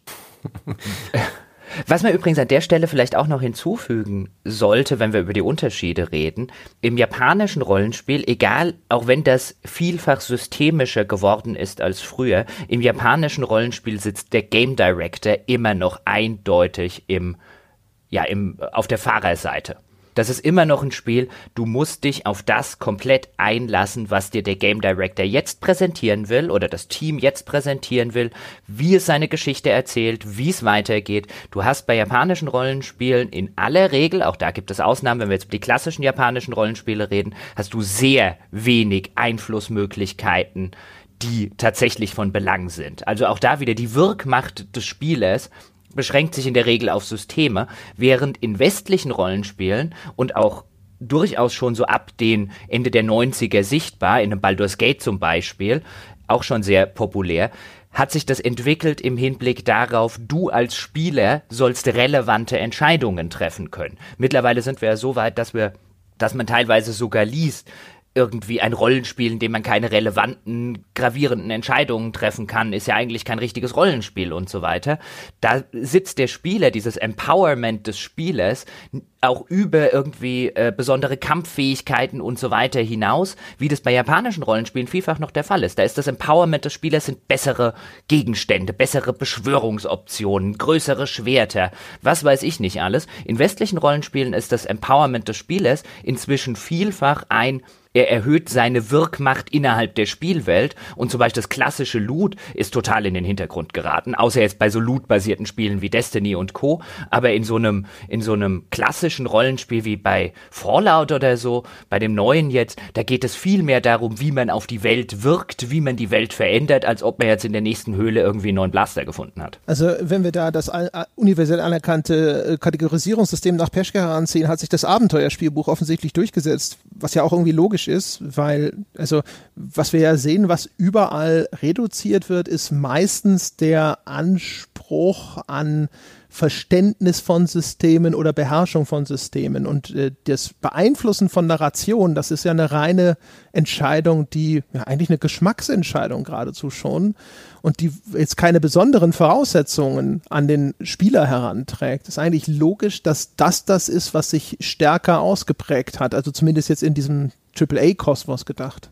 Hm, ich überlege gerade, ob die Rollenspiele sich ähnlich schuldig gemacht haben wie die Ego-Shooter und die Third-Person-Shooter dieser Simplifizierung des Gameplay, als irgendwann The Getaway 2002 das automatische Heilen erfunden hat und irgendwann jedes Actionspiel es wiederholt hat muss man auch feststellen, dass das westliche Rollenspielen so ein bisschen seine Reißzähne verloren hat? Ist es einfacher geworden? Ist, also keine Ahnung, da bin ich jetzt gespannt, ob Jochen widerspricht, aber was gefühlt. Gefühlt ja, ne? Sonst, sonst wäre ein Mensch wie ich wahrscheinlich gar nicht an Bord, wenn das auf seiner ursprünglichen Regellastigkeit geblieben wäre. Ja, also natürlich ist es sind oder sind westliche Rollenspiele im Allgemeinen einfacher geworden. Ja, selbstverständlich. Ich meine, das ist ja das, was wir häufig meinen, wenn wir zum Beispiel darüber reden, dass irgendwie ein Genre zugänglicher geworden sei.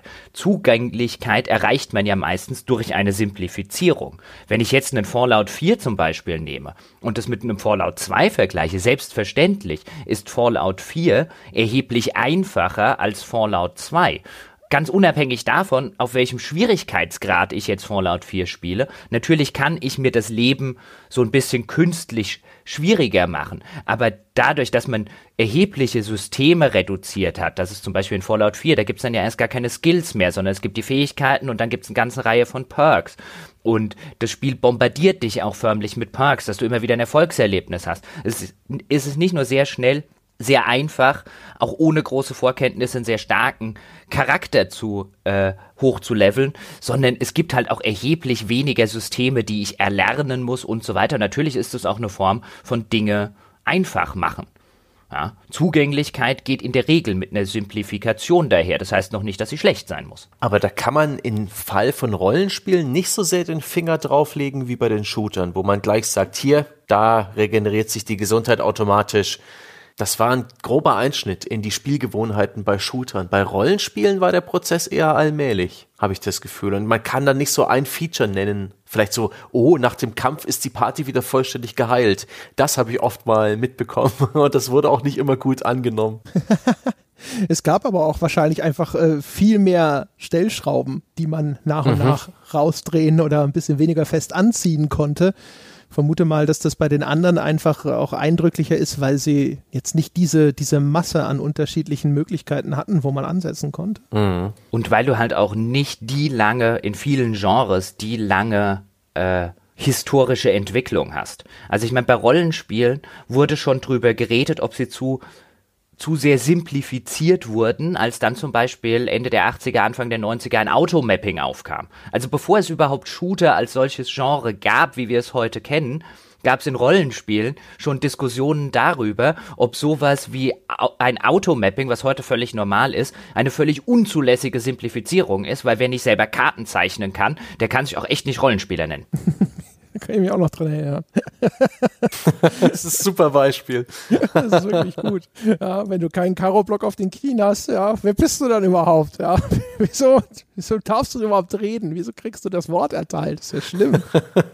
Ich, interessante Frage ist, gibt es übrigens, das ist, das ist total off-topic, aber nur mal so als Gedanke, gibt es Genres, die diesen Zugänglichkeitszug noch verpasst haben und die heute vielleicht zumindest jetzt sagen wir mal in kleinem Rahmen eine Renaissance erleben könnten, wenn einer mal diesen Zug aufmachen würde. Sowas, so ein paar von diesen Arcade-Genres.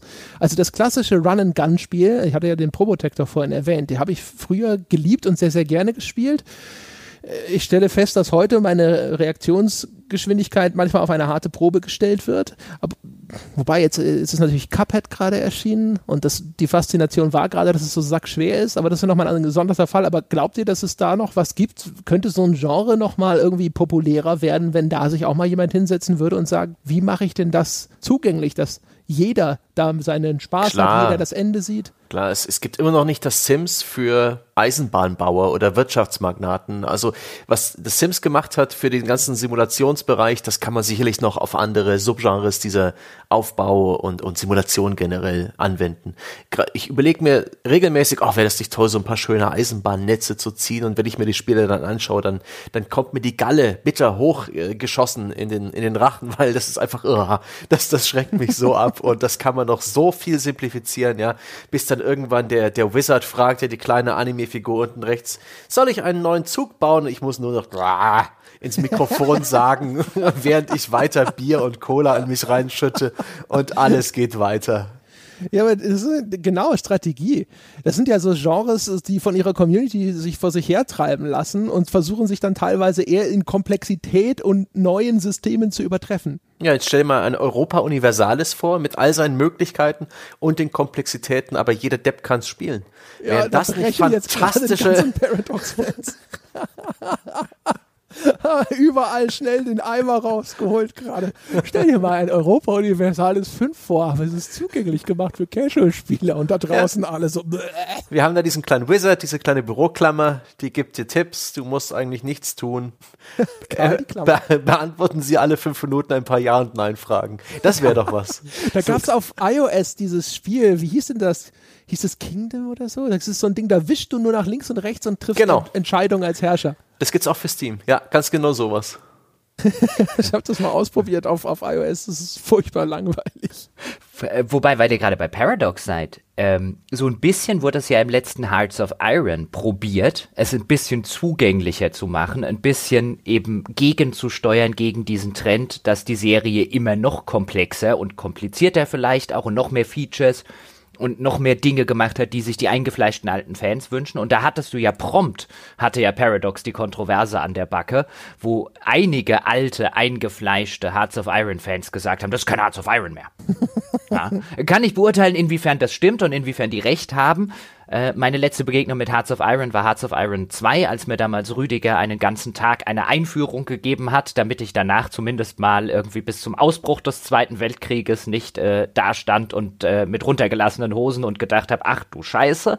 Ja, soweit konnte ich es dann immerhin spielen, aber ich habe mich da nie so eingearbeitet, aber da hattest du zumindest in der öffentlichen Wahrnehmung genau diese Kontroverse. Wobei ich auch sagen würde, Globalstrategie im Allgemeinen, ich will jetzt nicht sagen, Bevor die Paradox-Fans jetzt mit Fackeln und Mistgabel von meiner Wohnung Aufstellung nehmen, Paradox sollte das dringend tun. Ich glaube, die sind gut beraten, äh, wenn sie auf ihre Fans hören und wenn sie das machen, äh, was ihre Fans wollen, denn genau damit sind sie erfolgreich. Aber ich glaube, Globalstrategie im Allgemeinen wäre sehr wohl ein Genre, in dem man ein gutes, spaßiges Spiel machen könnte, das eben komplett entgegengesetzt zu dem Trend der Nische oder der Expertenstudios geht, Dinge immer noch komplexer zu machen. Ich glaube durchaus, da gäbe es eine Marktlücke, auch im AAA-Bereich, weil ich glaube, die grundlegende Spielmechanik ist eine, die sehr, sehr viele Leute sehr gerne spielen wollen würden. Es gibt ja zumindest in der Rundenstrategie eigentlich auch ganz gute Beispiele für sowas. Also Nintendo hat ja mit Advance Wars und auch mit Fire Emblem Rundenstrategiespiele rausgebracht, die durchaus ziemlich erfolgreich waren und die waren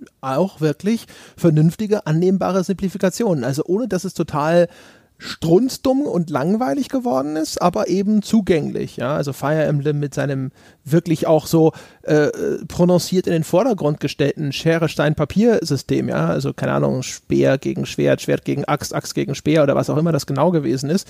Ähm, das sind Sachen, das sind auch Informationen, äh, die so andere Spiele gerne mal einfach so im Hintergrund halten, ja, und dann mit verschleiern durch irgendwelche unterschiedlichen Stat-Informationen oder sonst irgendwas und so sagen, ja, es ist ja auch Spaß, das rauszufinden ich glaube, in der Richtung, da kann man sehr viel leisten und dann trotzdem Spiele haben, die nicht völlig anspruchslos werden. Ich glaube im Gegenteil, ich habe ab und zu mal versucht, so äh, diese, es gibt so Ansätze, wo Strategiespiele oder Aufbau, Management, Simulationsspiele oder ähnliches versuchen, in so einer simplifizierten Variante anzutreten. Die sind mir dann umgekehrt häufig zu doof. Und ich glaube, so diese Balance zu treffen ist ziemlich schwierig, aber wenn man sich damit ordentlich auseinandersetzt, kann man da echt auch einen ziemlich großen Wurf mit landen. Und das hast du ja auch im umgekehrten Falle jetzt bei Rollenspielen tatsächlich beobachtet, wo das gemacht wurde, wo es dann in einer Zeit, die noch gar nicht allzu lange her ist, die eingefleischten Rollenspielfans gesagt haben, lasst endlich unser Genre in Ruhe, ja, wir wollen diese ganzen Übersimplifikationen in unserem Genre nicht haben, hört damit auf. Damit ist man allerdings erfolgreich gewesen, dann haben die Rollenspieler Angst um ihr Genre gehabt. Und ehe man sich's versah, natürlich gab's auch eine kleine Dürreperiode, hat man jetzt wieder so Sachen wie Tyranny, wie Pillars of Eternity, wie ein, ähm, wie heißt doch gleich, äh, äh, Original Sin und Original Sin 2. Diese Sorte Spiele, die werden da nicht verschwinden. Ich meine, wenn es ein solches Publikum gibt, man muss da keine Angst um sein Genre haben. will ich damit sagen. Ich glaube, da herrscht immer, durchaus auch aus einem nachvollziehbaren Grund, ich war auch eine Weile äh, durchaus bei denen, die gesagt haben, jetzt lass doch endlich mal meine Rollenspiele in Ruhe. Ich will nicht, dass das raffiniert getarnte Action-Adventures werden. Ich hätte gerne weiter meine Rollenspiele, aber ich krieg sie ja. Das wird nicht verschwinden. Ja, ich meine, man will halt immer den Status quo erhalten, mit dem man gerade glücklich ist. Ich meine, keine Ahnung, haben wir nicht sogar mal eine Folge gemacht über so Casualisierung und es wird irgendwie überall zu viel Zugänglichkeit gemacht, ja, und jetzt erzähle ich so, wie, dass ich wahrscheinlich heute bis heute keine Rollenspiele gespielt hätte, wenn nicht irgendwann sich mal jemand die Mühe gemacht hätte, Deppen wie mir, wenigstens mal den, den Steg aufs Boot zu bauen, ja, dass ich dann, es muss ja nicht mal eine Reling dran sein, aber wenigstens nicht drauf rüberspringen müssen immer so ist es aber halt, ja. Man, man agiert ja immer so ein bisschen auch aus dieser eigenen Perspektive der eigenen Präferenzen und dessen, was man jetzt aktuell für sich als gut identifiziert hat. Häufig, wenn man dann was anderem begegnet, was dann trotzdem total toll ist, obwohl es bestimmten Maßgaben widerspricht, die man vorher vielleicht getroffen hätte, dann ist man ja auch zufrieden. Ich würde gerne noch eine Frage aufmachen, weil sie mich in letzter Zeit ein bisschen umgetrieben hat und mich würde eure Meinung dazu interessieren. Denn ich hm, habe jetzt. Schlaflose Nächte? Mhm. Denn ich habe jetzt nachts aufgewacht? so jetzt nicht. Aber ich habe im Zuge dieser ganzen Kingdom Come Realismus, Rassismus Diskussion, die dort ausgebrochen ist, zu der wir ja auch eine Panel-Diskussion gemacht haben, wo man das nachhören kann, wenn man das möchte, habe ich verschiedene Blogbeiträge und verschiedene Artikel online gelesen, die sich jetzt mit der Darstellung von unterschiedlichen Ethnien in Geschichts trächtigen Spielen, Filmen und so weiter auseinandersetzen. Und da, dann gab es auf einem Blog einen durchaus lesenswerten, der auch viel kritisiert wurde, Beitrag der Ursünde des Fantasy-Genres, nämlich in Rassen zu denken. Und das ist ja ein klassisches Rollenspieltypisches Muster das immer noch in der DNA der Rollenspiele seit Dungeons and Dragons drin ist. Also auch was weiß ich, beim letzten Dragon Age Inquisition oder so, da gab es und gibt es dann eine Rassenauswahl. Und häufig ist diese Rassenauswahl ja mit Boni und Nachteilen verbunden. Das heißt, wenn du einen Elf spielst, dann ist er, was weiß ich, geschickter oder schlauer als ein Zwerg, dafür aber nicht so stark. Und der Zwerg wiederum ist stärker oder hält mehr aus, dafür ist er dumm. Und der Mensch wiederum ist dann wieder was anderes und der Hobbit wieder was anderes und so weiter und so fort. Das ist ja so eine, so eine Struktur oder so eine Mechanik, die sich bis heute durch Rollenspiele durchzieht. Und ich will jetzt um Gottes Willen nicht sagen, das ist Rassismus, das muss jetzt sofort raus, aber ich fand den Gedanken daran und die Überlegung, ist das etwas, was auf spielerisch unschuldige, nicht böse gemeinte Art und Weise klassische rassistische Denkmuster durchaus unterstützt und verstärkt, weil man darüber quasi spielerisch lernt, es gibt unterschiedliche Rassen, die ja auch wirklich im Rollenspiel Kosmos so genannt werden. Die werden ja nicht unterschiedliche Spezies genannt, auch wenn sie es eigentlich eher sind, sondern unterschiedliche Rassen. Und unterschiedliche Rassen haben unterschiedliche vor- und Nachteile, die sie nur aufgrund ihrer Rassenzugehörigkeit haben. Sie sind zum Beispiel immer dümmer als andere. Ist das was, was man vielleicht überdenken sollte, wo man sich vielleicht mal hinterfragen sollte, ist das eigentlich gut? Will jetzt um Gottes Willen nicht sagen, Gary Gygax hm. war ein Rassist und so weiter, als er das einführte, um Gottes Willen. Das ist bestimmt, oder die Dragon Age Macher sind irgendwie Rassisten, weil sie das immer noch benutzen. Darum geht's nicht. Aber ich fand den Gedanken sehr interessant diese Diskussion nicht auch hier schon bei Tolkien, weil da irgendwie die, die weißen Charaktere die Helden sind und die mit anderer Hautfarbe sind dann halt Orks und so? Also es gab bei Tolkien durchaus auch diese Diskussion, weil Tolkien auch den Rassebegriff an einer Stelle aufmacht, wenn er zum Beispiel früh über Hobbits schreibt und sie als Race äh, bezeichnet. Und da gab es jetzt im Nachhinein auch die Diskussion darüber, äh, ob er das so ein bisschen eingeläutet hätte, was dann später, habe ja vorher erwähnt, wie einflussreich der äh, Tolkien auf äh, Fantasy, nicht nur die Fantasy-Literatur, sondern dann später auch auf Spiele und so weiter gewesen ist. Da wurde jetzt allerdings weniger Tolkien kritisiert im Sinne von, der Tolkien war ja ein alter Rassist, weil er Hobbits irgendwie eine Rasse genannt hat, sondern einfach nur, ähm, ob man diese Struktur, die schon damals eingeführt wurde, ob die halt noch zeitgemäß sei. Hm, ich weiß nicht, ob das so so anwendbar ist, diese Kritik, die man diesem System geben kann. Ich habe natürlich die ganzen, den Blogantrag jetzt nicht gelesen, auf den du dich beziehst, aber wenn ich mir eine Rasse aussuche bei einem Fantasy-Spiel, dann suche ich mir nicht bloß Perks und Status Mali aus, sondern eigentlich auch eine, eine Person äh, mit einer Herkunft, mit einer Identität. Und das finde ich gelingt gerade diesen klassischen Fantasy-Spielen ganz gut. Mit der Rassenwahl eben nicht bloß äh, die Startfigur so ein bisschen von ihren Statistiken her grob vorzudefinieren, sondern dem ganzen Charakter auch diese, diese ganze Geschichte und die Herkunft der Rasse mitzugeben. Die ist eigentlich relativ gut etabliert.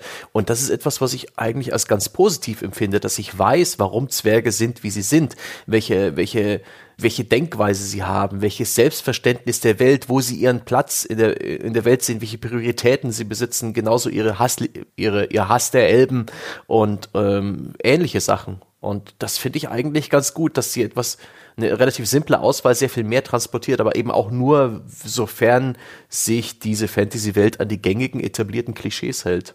Aber, aber man würde, man würde doch jetzt aber sagen, ich verstehe, was du sagen willst, aber man würde doch jetzt sagen, wenn man das machen würde, was du jetzt machst, und das würde man jetzt anwenden auf tatsächlich vorhandene Ethnien und sagen, sagen würde, ich paraphrasiere das jetzt. Ich bin froh, dass ich eigentlich weiß, wie Schwarze funktionieren. Ja, was die denken, wen die mögen, was die hassen und so weiter. Dann würde man ja wie selbstverständlich heute sagen, warte mal, so einfach kannst du äh, eine Hautfarbe oder die Zugehörigkeit zu einer Ethnie nun wirklich nicht unter einen Hut zaubern. Die sind nicht alle gleich. Die Realität ist natürlich ungleich komplexer. Aber das wäre mal interessant, ob es ein realistisches Spiel gibt, gäbe, mit, mit so einer Auswahlmöglichkeit, wo auch dann tatsächlich einigermaßen äh, die Identität einer Rasse oder eines Volks oder einer Ethnie transportiert wird, denn das sehe ich eigentlich nicht in anderen Spielen. Es gibt ja auch moderne Spiele, wo man sich einen Charakter aussuchen kann und zusammenbauen und dann passiert dann eigentlich nichts. Oder siehe South Park, The Stick of Truth, wo es halt lediglich für einen Gag benutzt wird. Hm. Das ist auf jeden Fall eine, das ist eine ganz gute Frage. Wirkt es bekräftigend für irgendeine Perspektive, dass die, eine Rasse sozusagen einen inhärenten Vor- oder Nachteil mit sich bringt. Also auf, auf der, der gröbstmöglichen Ebene würde ich mal sagen, erstmal bestimmt ja. Auf der anderen Seite erscheint mir das dann aber auch wieder wie so eine Diskussion über Gewalt in Videospielen. Also wie viel Abstraktionsfähigkeit, wie viel Rahmungskompetenz traut man denn den Menschen zu? Und genauso wie man ja inzwischen so einigermaßen zu dem Konsens gelangt ist, dass man den Leuten zutrauen muss, dass sie durchaus differenzieren können zwischen dem, was in einer einer virtuellen Welt passiert und ob das auf die reale Welt anwendbar ist, denke ich, kann man auch den Leuten zutrauen, auch wenn es jetzt sicherlich ein bisschen schwieriger ist, nochmal vielleicht, wenn es um so Denkmuster oder, und Ideologien geht, zu differenzieren, dass es hier darum geht, dass damit eine Einteilung gemeint ist und dass bestimmte Vor- und Nachteile spielmechanische Verortungen sind und nicht unbedingt tatsächlich in irgendeiner Rassenideologie beheimatet sind oder dass sie ursächlich daherkommen. Und ich würde von daher zumindest mal in den Raum stellen, ob es nicht übermäßiges Bedenkenträgertum ist, hier einen Transfer zu fürchten. Das ist ein sehr guter Punkt und deswegen habe ich ja auch gesagt, es geht mir jetzt gar nicht darum, irgendwie dem Gary Gygax, also dem Erfinder von Dungeons and Dragons, irgendwie eine Rassenideologie zu unterstellen oder Tolkien und so weiter. Das wäre ja auch blödsinnig. Ich finde einfach nur den Gedanken, wenn man den einfach mal reflektiert für sich selber, ist das ein durchaus oder kann das ein durchaus interessanter und gewinnender Gedanke sein, der weniger jetzt daraus, da bin ich jetzt ja auch kein Fan, irgendwie zu sagen, sagen, oh, oh, oh, ja, das muss sofort aus Spielen rausgestrichen werden, das sollte es nicht geben und so weiter und so fort. Ich fand es einfach nur ein, einen netten Gedanken, den man einfach bei einem Bier mal, mal einfach so in die Runde werfen und diskutieren kann, ohne dass man da jetzt notwendigerweise zu irgendeinem Schluss in irgendeine Richtung dabei kommen muss muss ja nicht alles in Forderungen enden. Nö, nö, nö, nö. Also wie gesagt, ich finde ja auch durchaus die Frage ist tatsächlich ganz interessant, sich darüber Gedanken zu machen. Also das wäre jetzt so einfach meine, das wäre halt meine Beurteilung des Ganzen aus dem Bauch raus dass ich sagen würde, so ja, man kann darin was Problematisches sehen. Ich glaube, es war eine, eher eine akademische Diskussion darüber, genauso wie es wahrscheinlich eine eher akademische Diskussion darüber wäre, inwieweit sich das überhaupt eliminieren lässt. Ich würde jetzt auch da, das ist jetzt, hoffentlich erzähle ich jetzt nicht ganz, ganz furchtbaren Scheiß, aber ich meine, dieses Denken in Clans, in Familien, in sonstigen, also Gruppenzugehörigkeit ist in sowohl der menschlichen Organisation des Zusammenlebens als auch sonstigen, in den, überhaupt in sozialen Strukturen derart felsenfest verankert, dass ich glaube, dass sich eine, ein Denken in solchen Kategorien, wenn das Ziel sein sollte, sowas zu eliminieren, boah, ja, da, da stehst du natürlich vor einer Aufgabe, von der ich nicht weiß. Die wird nicht zu unseren Lebzeiten gelöst werden. Was, was man natürlich äh, bekämpfen sollte, ist halt eben alles, was dazu führt, dass irgendwo kategorisch ganze Gruppen äh, abgewertet werden. Ja, aber das ist nochmal eine etwas anderes, ein anderes Prinzip wahrscheinlich. Was ich in der Hinsicht, ich stimme dir dazu, was ich in der Hinsicht so ein bisschen überlegenswert fände, ist, dass ja eigentlich in dieser, in dieser Struktur mit diesen unterschiedlichen Rassen wird ja eigentlich ein Begriff benutzt, der schon sachlich nicht passt. Der Elf ist ja keine andere Rasse als der Mensch oder der Zwerg. Es handelt sich ja meistens innerhalb der Fiktion tatsächlich um eine andere Spezies. Um eine andere Spezies, die vielleicht jetzt aus der, äh, äh, was weiß ich, gemeinsame Vorväter hat. Aber die eigentlich korrekte Bezeichnung oder auch, was weiß ich, jetzt ein Echsenmensch in einem in einem Skyrim-Szenario oder bei dir bei EverQuest, das ist ja nicht eine andere Rasse. Das ist ja wirklich im Kontext der Fiktion eine andere Spezies. Wir benutzen aber immer noch aus historischen Gründen, nicht aus ideologischen Gründen, sondern aus historischen Gründen immer noch einen Begriff, der wahrscheinlich in, der, in den 70ern, als das entstanden ist, auch anders geprägt war, als er das heute ist. Vielleicht wäre es einfach überdenkenswert, auch im Sinne einer glaubwürdigen Fiktion, nicht unbedingt im Sinne von äh, äh, der Forderung nach dringendem Political Correctness bedarf, aber vielleicht wäre es eine gewinnende Diskussion, darüber einfach mal nachzudenken, ob es nicht auch Spezies da der passendere Begriff wäre. Denn meistens ist er das. Ja, aber sowas. da mir das über äh, solchen, solchen Sachen, da würde ich immer sagen, wenn der andere Begriff im Zweifelsfalle in irgendeiner Form in, in diesem Kontext jetzt vielleicht, äh, sag ich mal, weniger problematisch sein könnte, ja, warum nicht den dann eben nicht Spezies verwenden. Da ich glaube, da fällt keinem ein Zacken aus der Krone. Ich wüsste jetzt auch kein gutes Argument, ehrlich gesagt. Also wie du schon sagst, es ist wahrscheinlich sogar häufig zutreffender, jetzt also außer vielleicht bei Skyrim, weißt du, so die Red Guards und sonst irgendwas, was sie da haben, das ist vielleicht nochmal, das sind wahrscheinlich. Ja, aber auch das sind ja keine Unterschied, häufig keine unterschiedlichen Rassen. Auch Skyrim, gerade wenn du innerhalb der Menschen trennst, sind es ja häufig weniger unterschiedliche Rassen. Man wird jetzt ja auch nicht, das, sondern das ist eher, das eine ist der Franzose, das andere ist der Engländer. Man würde jetzt ja auch da nicht sagen, das ist eine unterschiedliche Rasse. Das kann ich.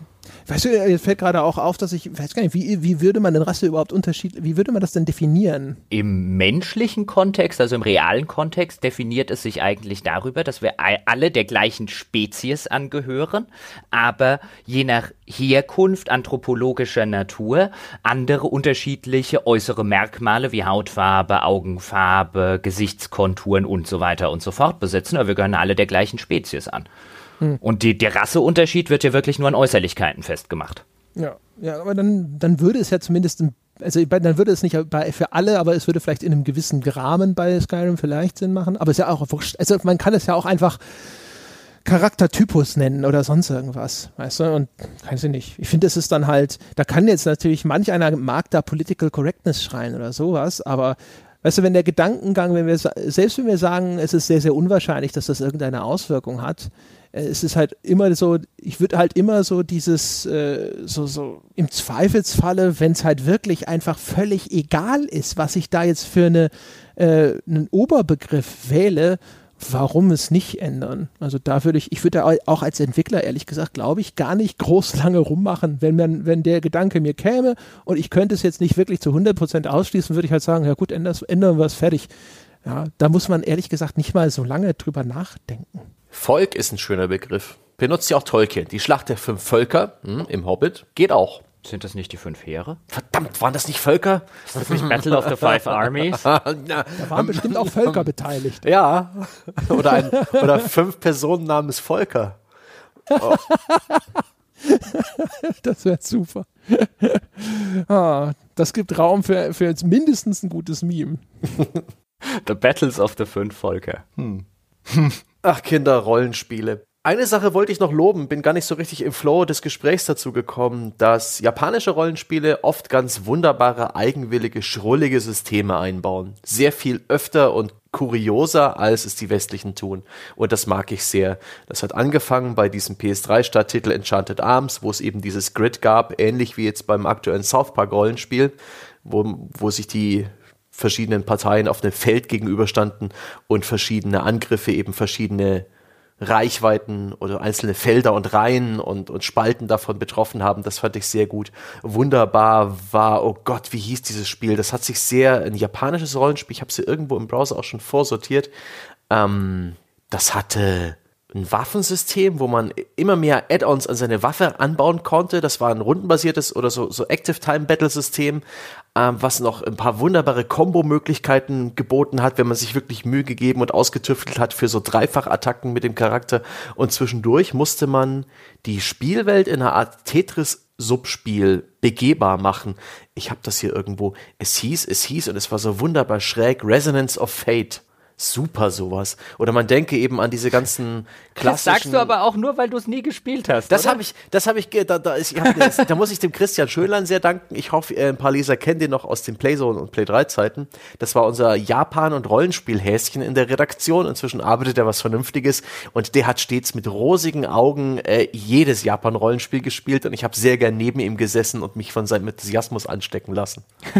weil, weil ich würde nämlich sagen, wenn ich dir morgen Resonance of Fate gebe und ich sage, das spielst du jetzt bitte bis nächste Woche durch, habe ich dich drei Tage später im Skype und nein, was habe ich da getan?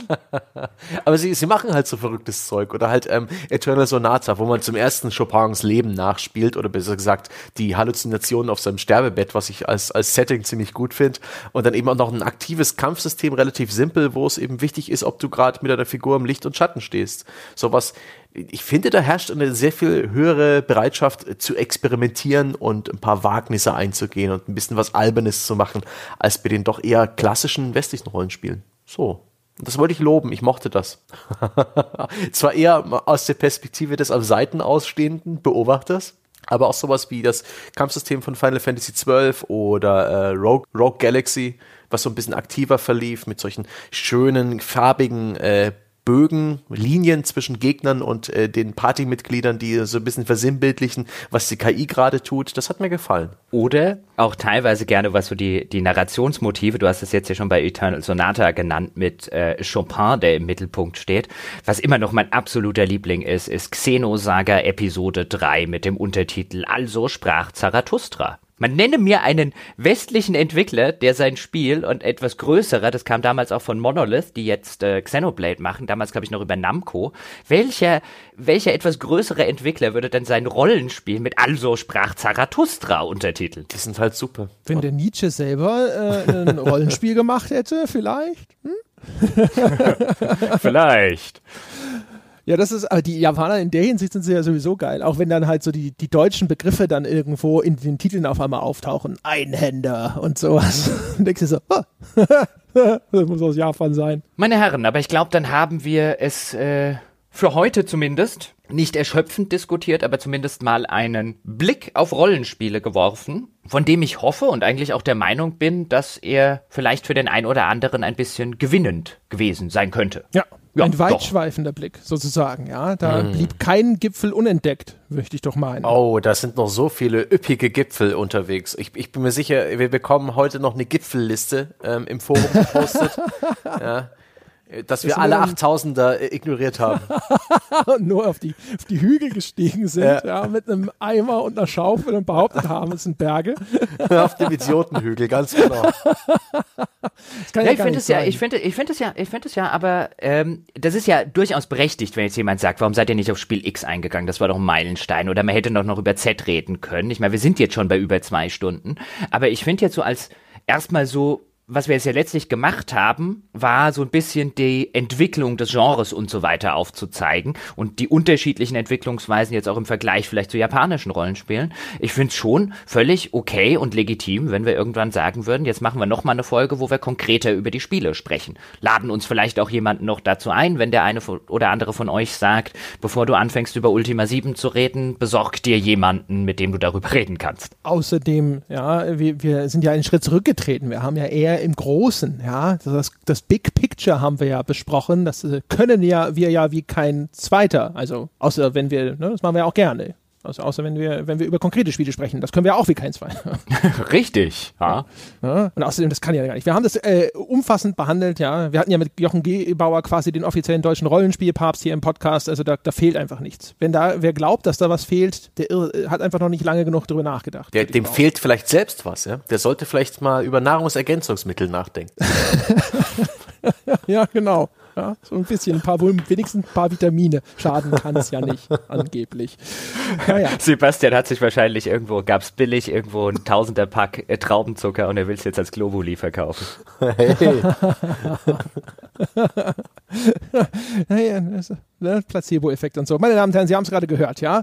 Der deutsche Rollenspielpapst, was äh, braucht er? Ja, äh, natürlich äh, ein bisschen ein paar Ablasszahlungen wären ganz nett. Dafür haben wir einen Patreon vorgesehen. Sie finden ihn unter patreon.com slash auf ein Bier. Dort können Sie alles an wunderbaren Bonusinhalten abgreifen, die wir produzieren im spielejournalistischen Kontext, unter anderem auch Wink, Wink, Nudge, Nudge, diese Panel-Diskussion über Kingdom Come Deliverance, von der in diesem Podcast zwischendrin in einem Nebensatz die Rede war.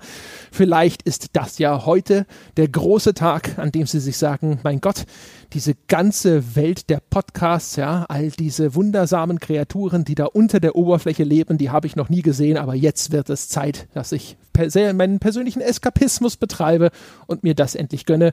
Und ansonsten, wie immer, die Bitte, es wäre sehr nett von Ihnen, wenn Sie uns bei Gelegenheit auf iTunes die verdiente 5-Sterne-Wertung geben könnten.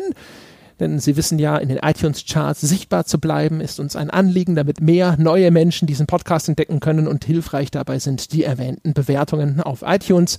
Sollten Sie irrigerweise zu der Annahme gelangt sein, dass wir keine 5-Sterne-Wertung verdient haben, können Sie das natürlich auch vergeben, so bis vier runter und danach, äh, ne, dann klingeln wir dann schon irgendwann mal an der Haustür und fragen nach, was das soll. Ansonsten wie immer der Hinweis, das weltbeste Spieleforum wartet unter forum.gamespodcast.de darauf, dass Sie dort mit anderen freundlichen Menschen in angenehmer Atmosphäre über Computerspiele diskutieren und natürlich auch mit uns. Alles an Feedback, Nachfragen oder neuen Ideen und Denkanstößen zu dieser Folge bitte alles dorthin. Wir freuen uns jedes Mal sehr. Das soll es gewesen sein für diese Woche. Wir hören uns nächste Woche wieder. Bis dahin.